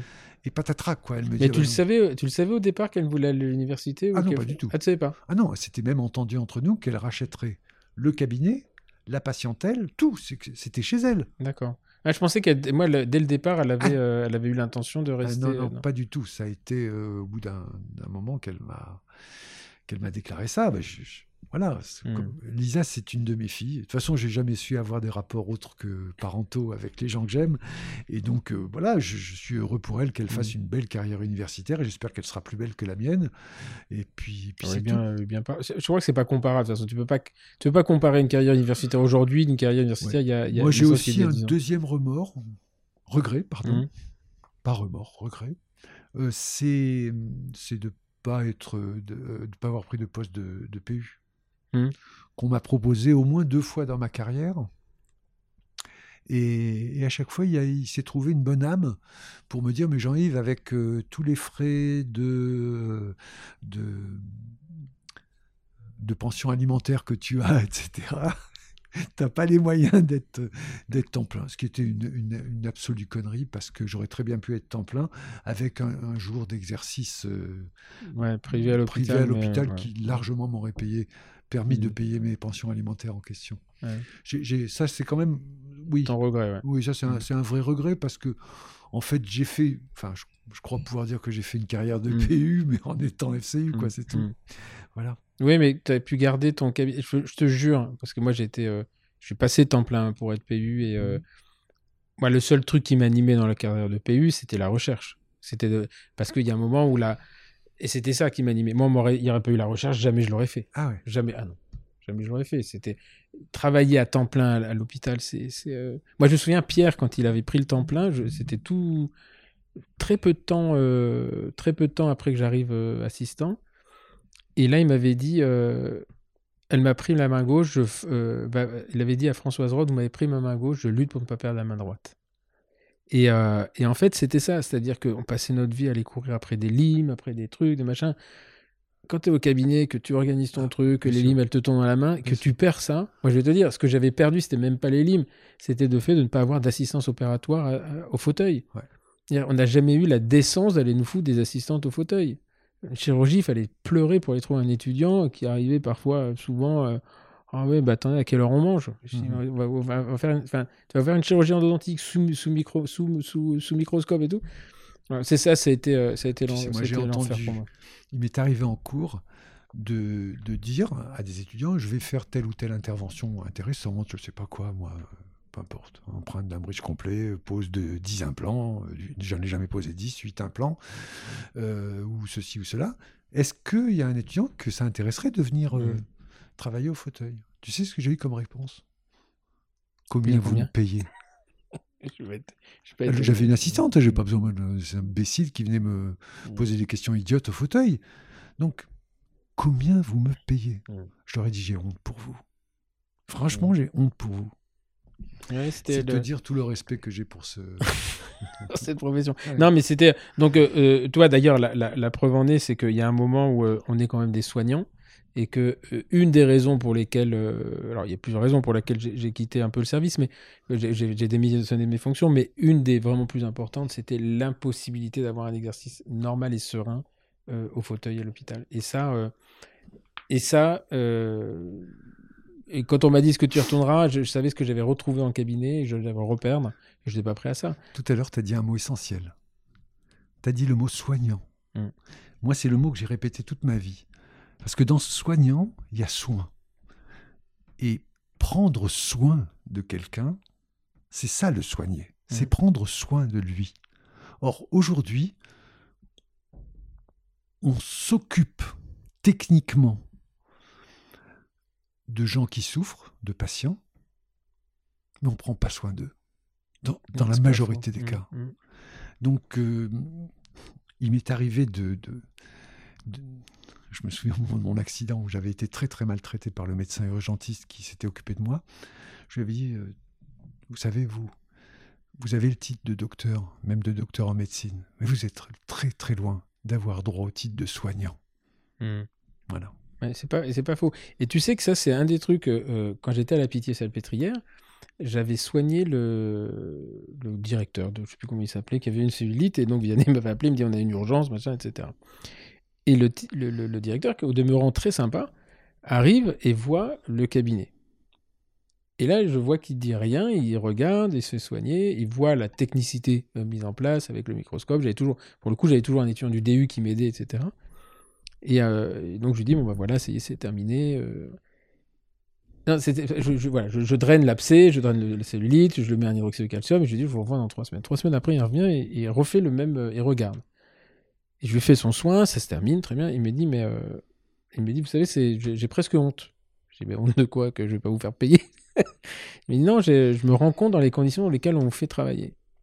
Je dis, mais c'est ça le, problème. Et, je dis, mais vous savez, moi, c'est. Euh, vous m'avez retiré deux choses. Euh, l'hôpital m'a retiré deux choses. Et c'était au moment où je, je, partais à Rouen. J'ai les conditions de travail, mais ça, ça. Euh, j'ai la deuxième chose, et ça, je vous en veux beaucoup, mais c'est pas vous en tant que personne, c'est que vous m'avez retiré l'empathie que j'avais pour les gens. Moi, appeler des gens dans un micro, c'est, pour moi, je sais pas si tu te souviens, au deuxième, on les faisait monter de la salle d'attente. Bien sûr. Et, euh, et, je dis ça, vous me l'avez retiré. Et maintenant, je vais aller travailler pour le récupérer. Et ben, en fait, c'est très difficile à récupérer. Très difficile. en fait, la distinction que tu fais entre le médecin et le soin, le soignant, c'est on a un titre, on fait, on, on, on, fait des actes techniques pour soulager le patient, on se mmh. donne bonne conscience en disant qu'il n'y a plus mal. Mais on, a, moi, j'ai perdu cette notion de je soigne des gens. Il faut que tu saches qu'au moins les trois, quatre dernières années de mon exercice euh, d'enseignant, je l'ai passé à, à rentrer dans le cerveau de mes étudiants cette notion de soin, mmh. qui me paraissait plus importante que de leur expliquer comment on réalise une wash technique mmh. ou comment on fait un joint périphérique en prothèse fixée, en prothèse euh, complète. Parce que ça, c'est la clé parce que quand tu as le respect de qui tu soignes, mmh. tu ne peux que t'améliorer techniquement. Mmh. Voilà. Mmh. et ça, c'est Lisa dans son podcast qui en parle très très bien, parce qu'elle est vraiment très animée par ça. Et, euh, depuis que j'ai enregistré le podcast, j'y repense souvent euh, et, je me dis, est-ce que vraiment j'ai. Euh, c'est Lisa qui en parle bien, tu dis Lisa. Tu sais de qui elle le tient maintenant. Oui, c'était. mais c'est, elle parle des gens abîmés par la vie, etc. Mais effectivement, depuis son podcast, souvent j'y repense et je me, le jour je me dis est-ce que j'ai retrouvé cette empathie En fait, non. Et euh, c'est dur hein, parce que. Euh, et là, j'enchaîne les soins, je, fais des beaux traitements, les gens sont contents, mais est-ce que j'ai l'impression de les soigner? Euh, Pas forcément. C'était. Et donc, donc là, tu as, cédé, tu pas rouvert après la, la, Covid, après la pandémie. Et qu'est-ce que tu, tu fais maintenant? Alors, tu es resté un peu dans le milieu dentaire ou plus du tout? Maintenant, je m'occupe de ma plus grande passion, de la plus grande passion de ma vie la plus grande, c'est mes enfants. Tu en as encore deux sous ton toit, là oh, Je m'en fous. tous mes enfants m'intéressent. Je, je, m'occupe de tous mes enfants.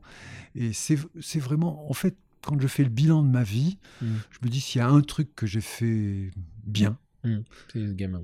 Ouais, c'est mes gamins. Et je me souviens qu'à la fin de chacune de mes conférences sur l'esthétique, etc.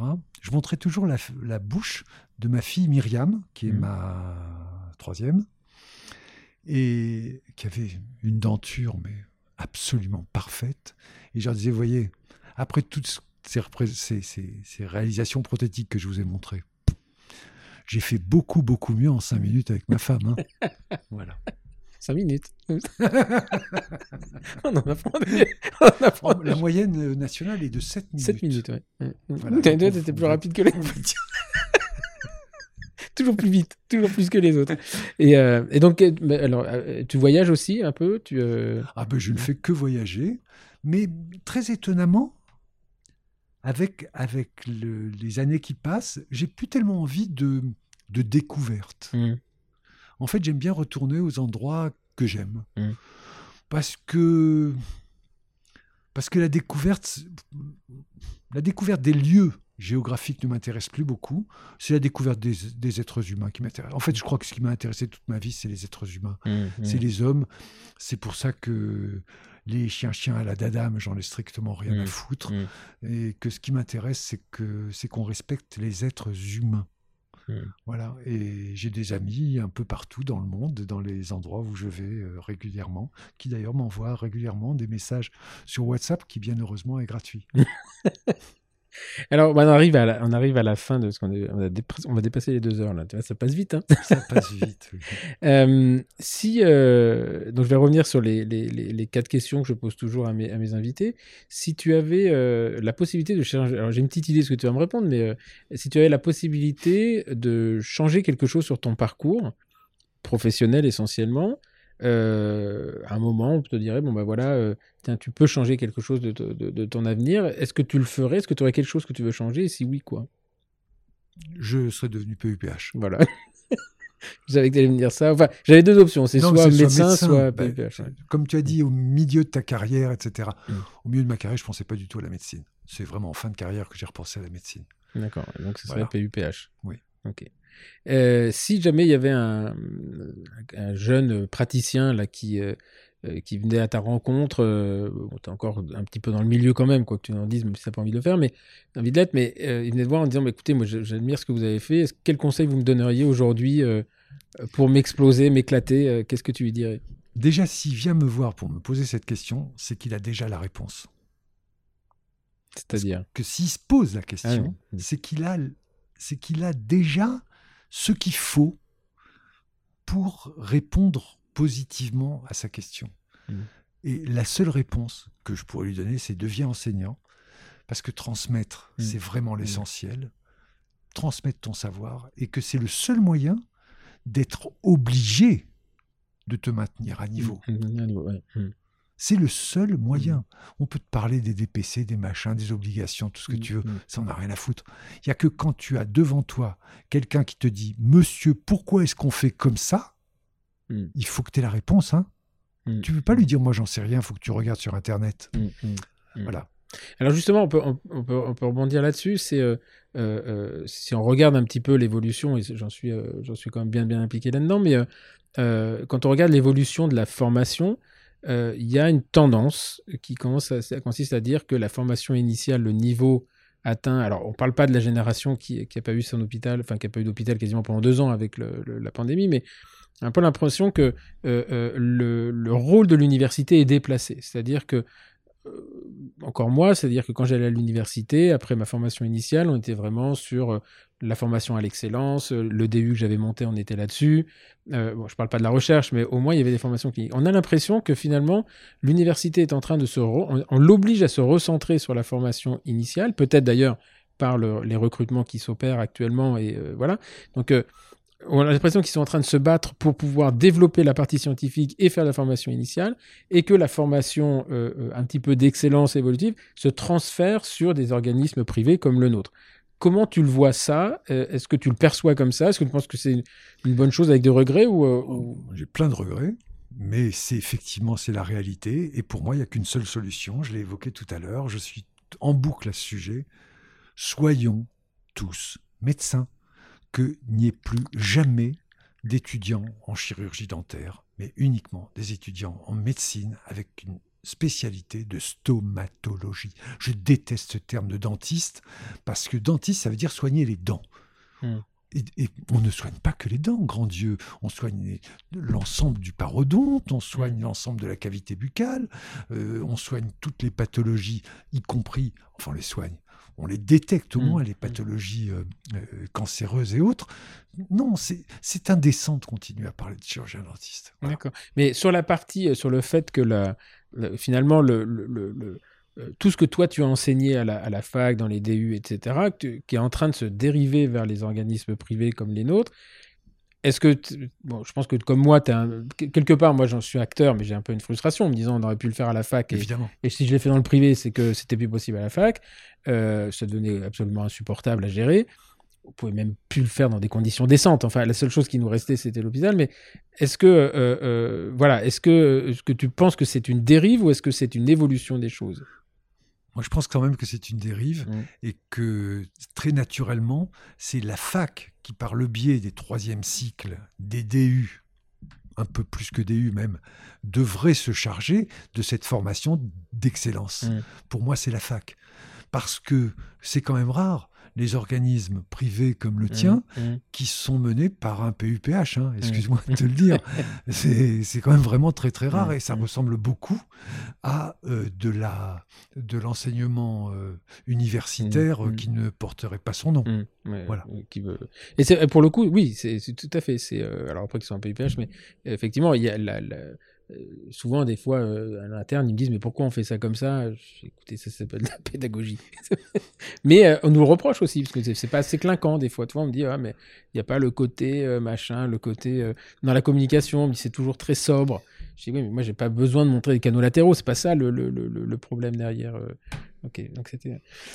pour terminer, est-ce que, est que tu aurais. alors, ça, je sais que tu en as quelques-uns, mais un, livre ou une vidéo ou un truc comme ça qui, que tu aimerais conseiller Voilà, ça peut être avec le dentaire ou pas le dentaire, mais de dire, euh, il y a un truc qui m'a marqué. Euh, euh, si je te disais quel livre, c'est le bouquin de Barjavel. Et mon début d'Alzheimer fait que je suis en train de chercher le nom. C'était le. Voilà. Attends, on va le retrouver. Quand je vais te le dire, tu vas dire, mais oui, c'est ça. Mais évidemment, bien sûr, je connais que ça euh, avec euh, Eléa. Ah, c'est. Euh, oui, oui, alors là, je connais que ça parce que. Alors, on peut aller le demander à ma. À ma comment on appelle ça À, notre. ah, notre responsable, merde, notre manager, elle s'appelle Eléa, et justement pour cette raison. Et. et euh, ah, je vous, je le remettrai dans le truc parce que. Euh...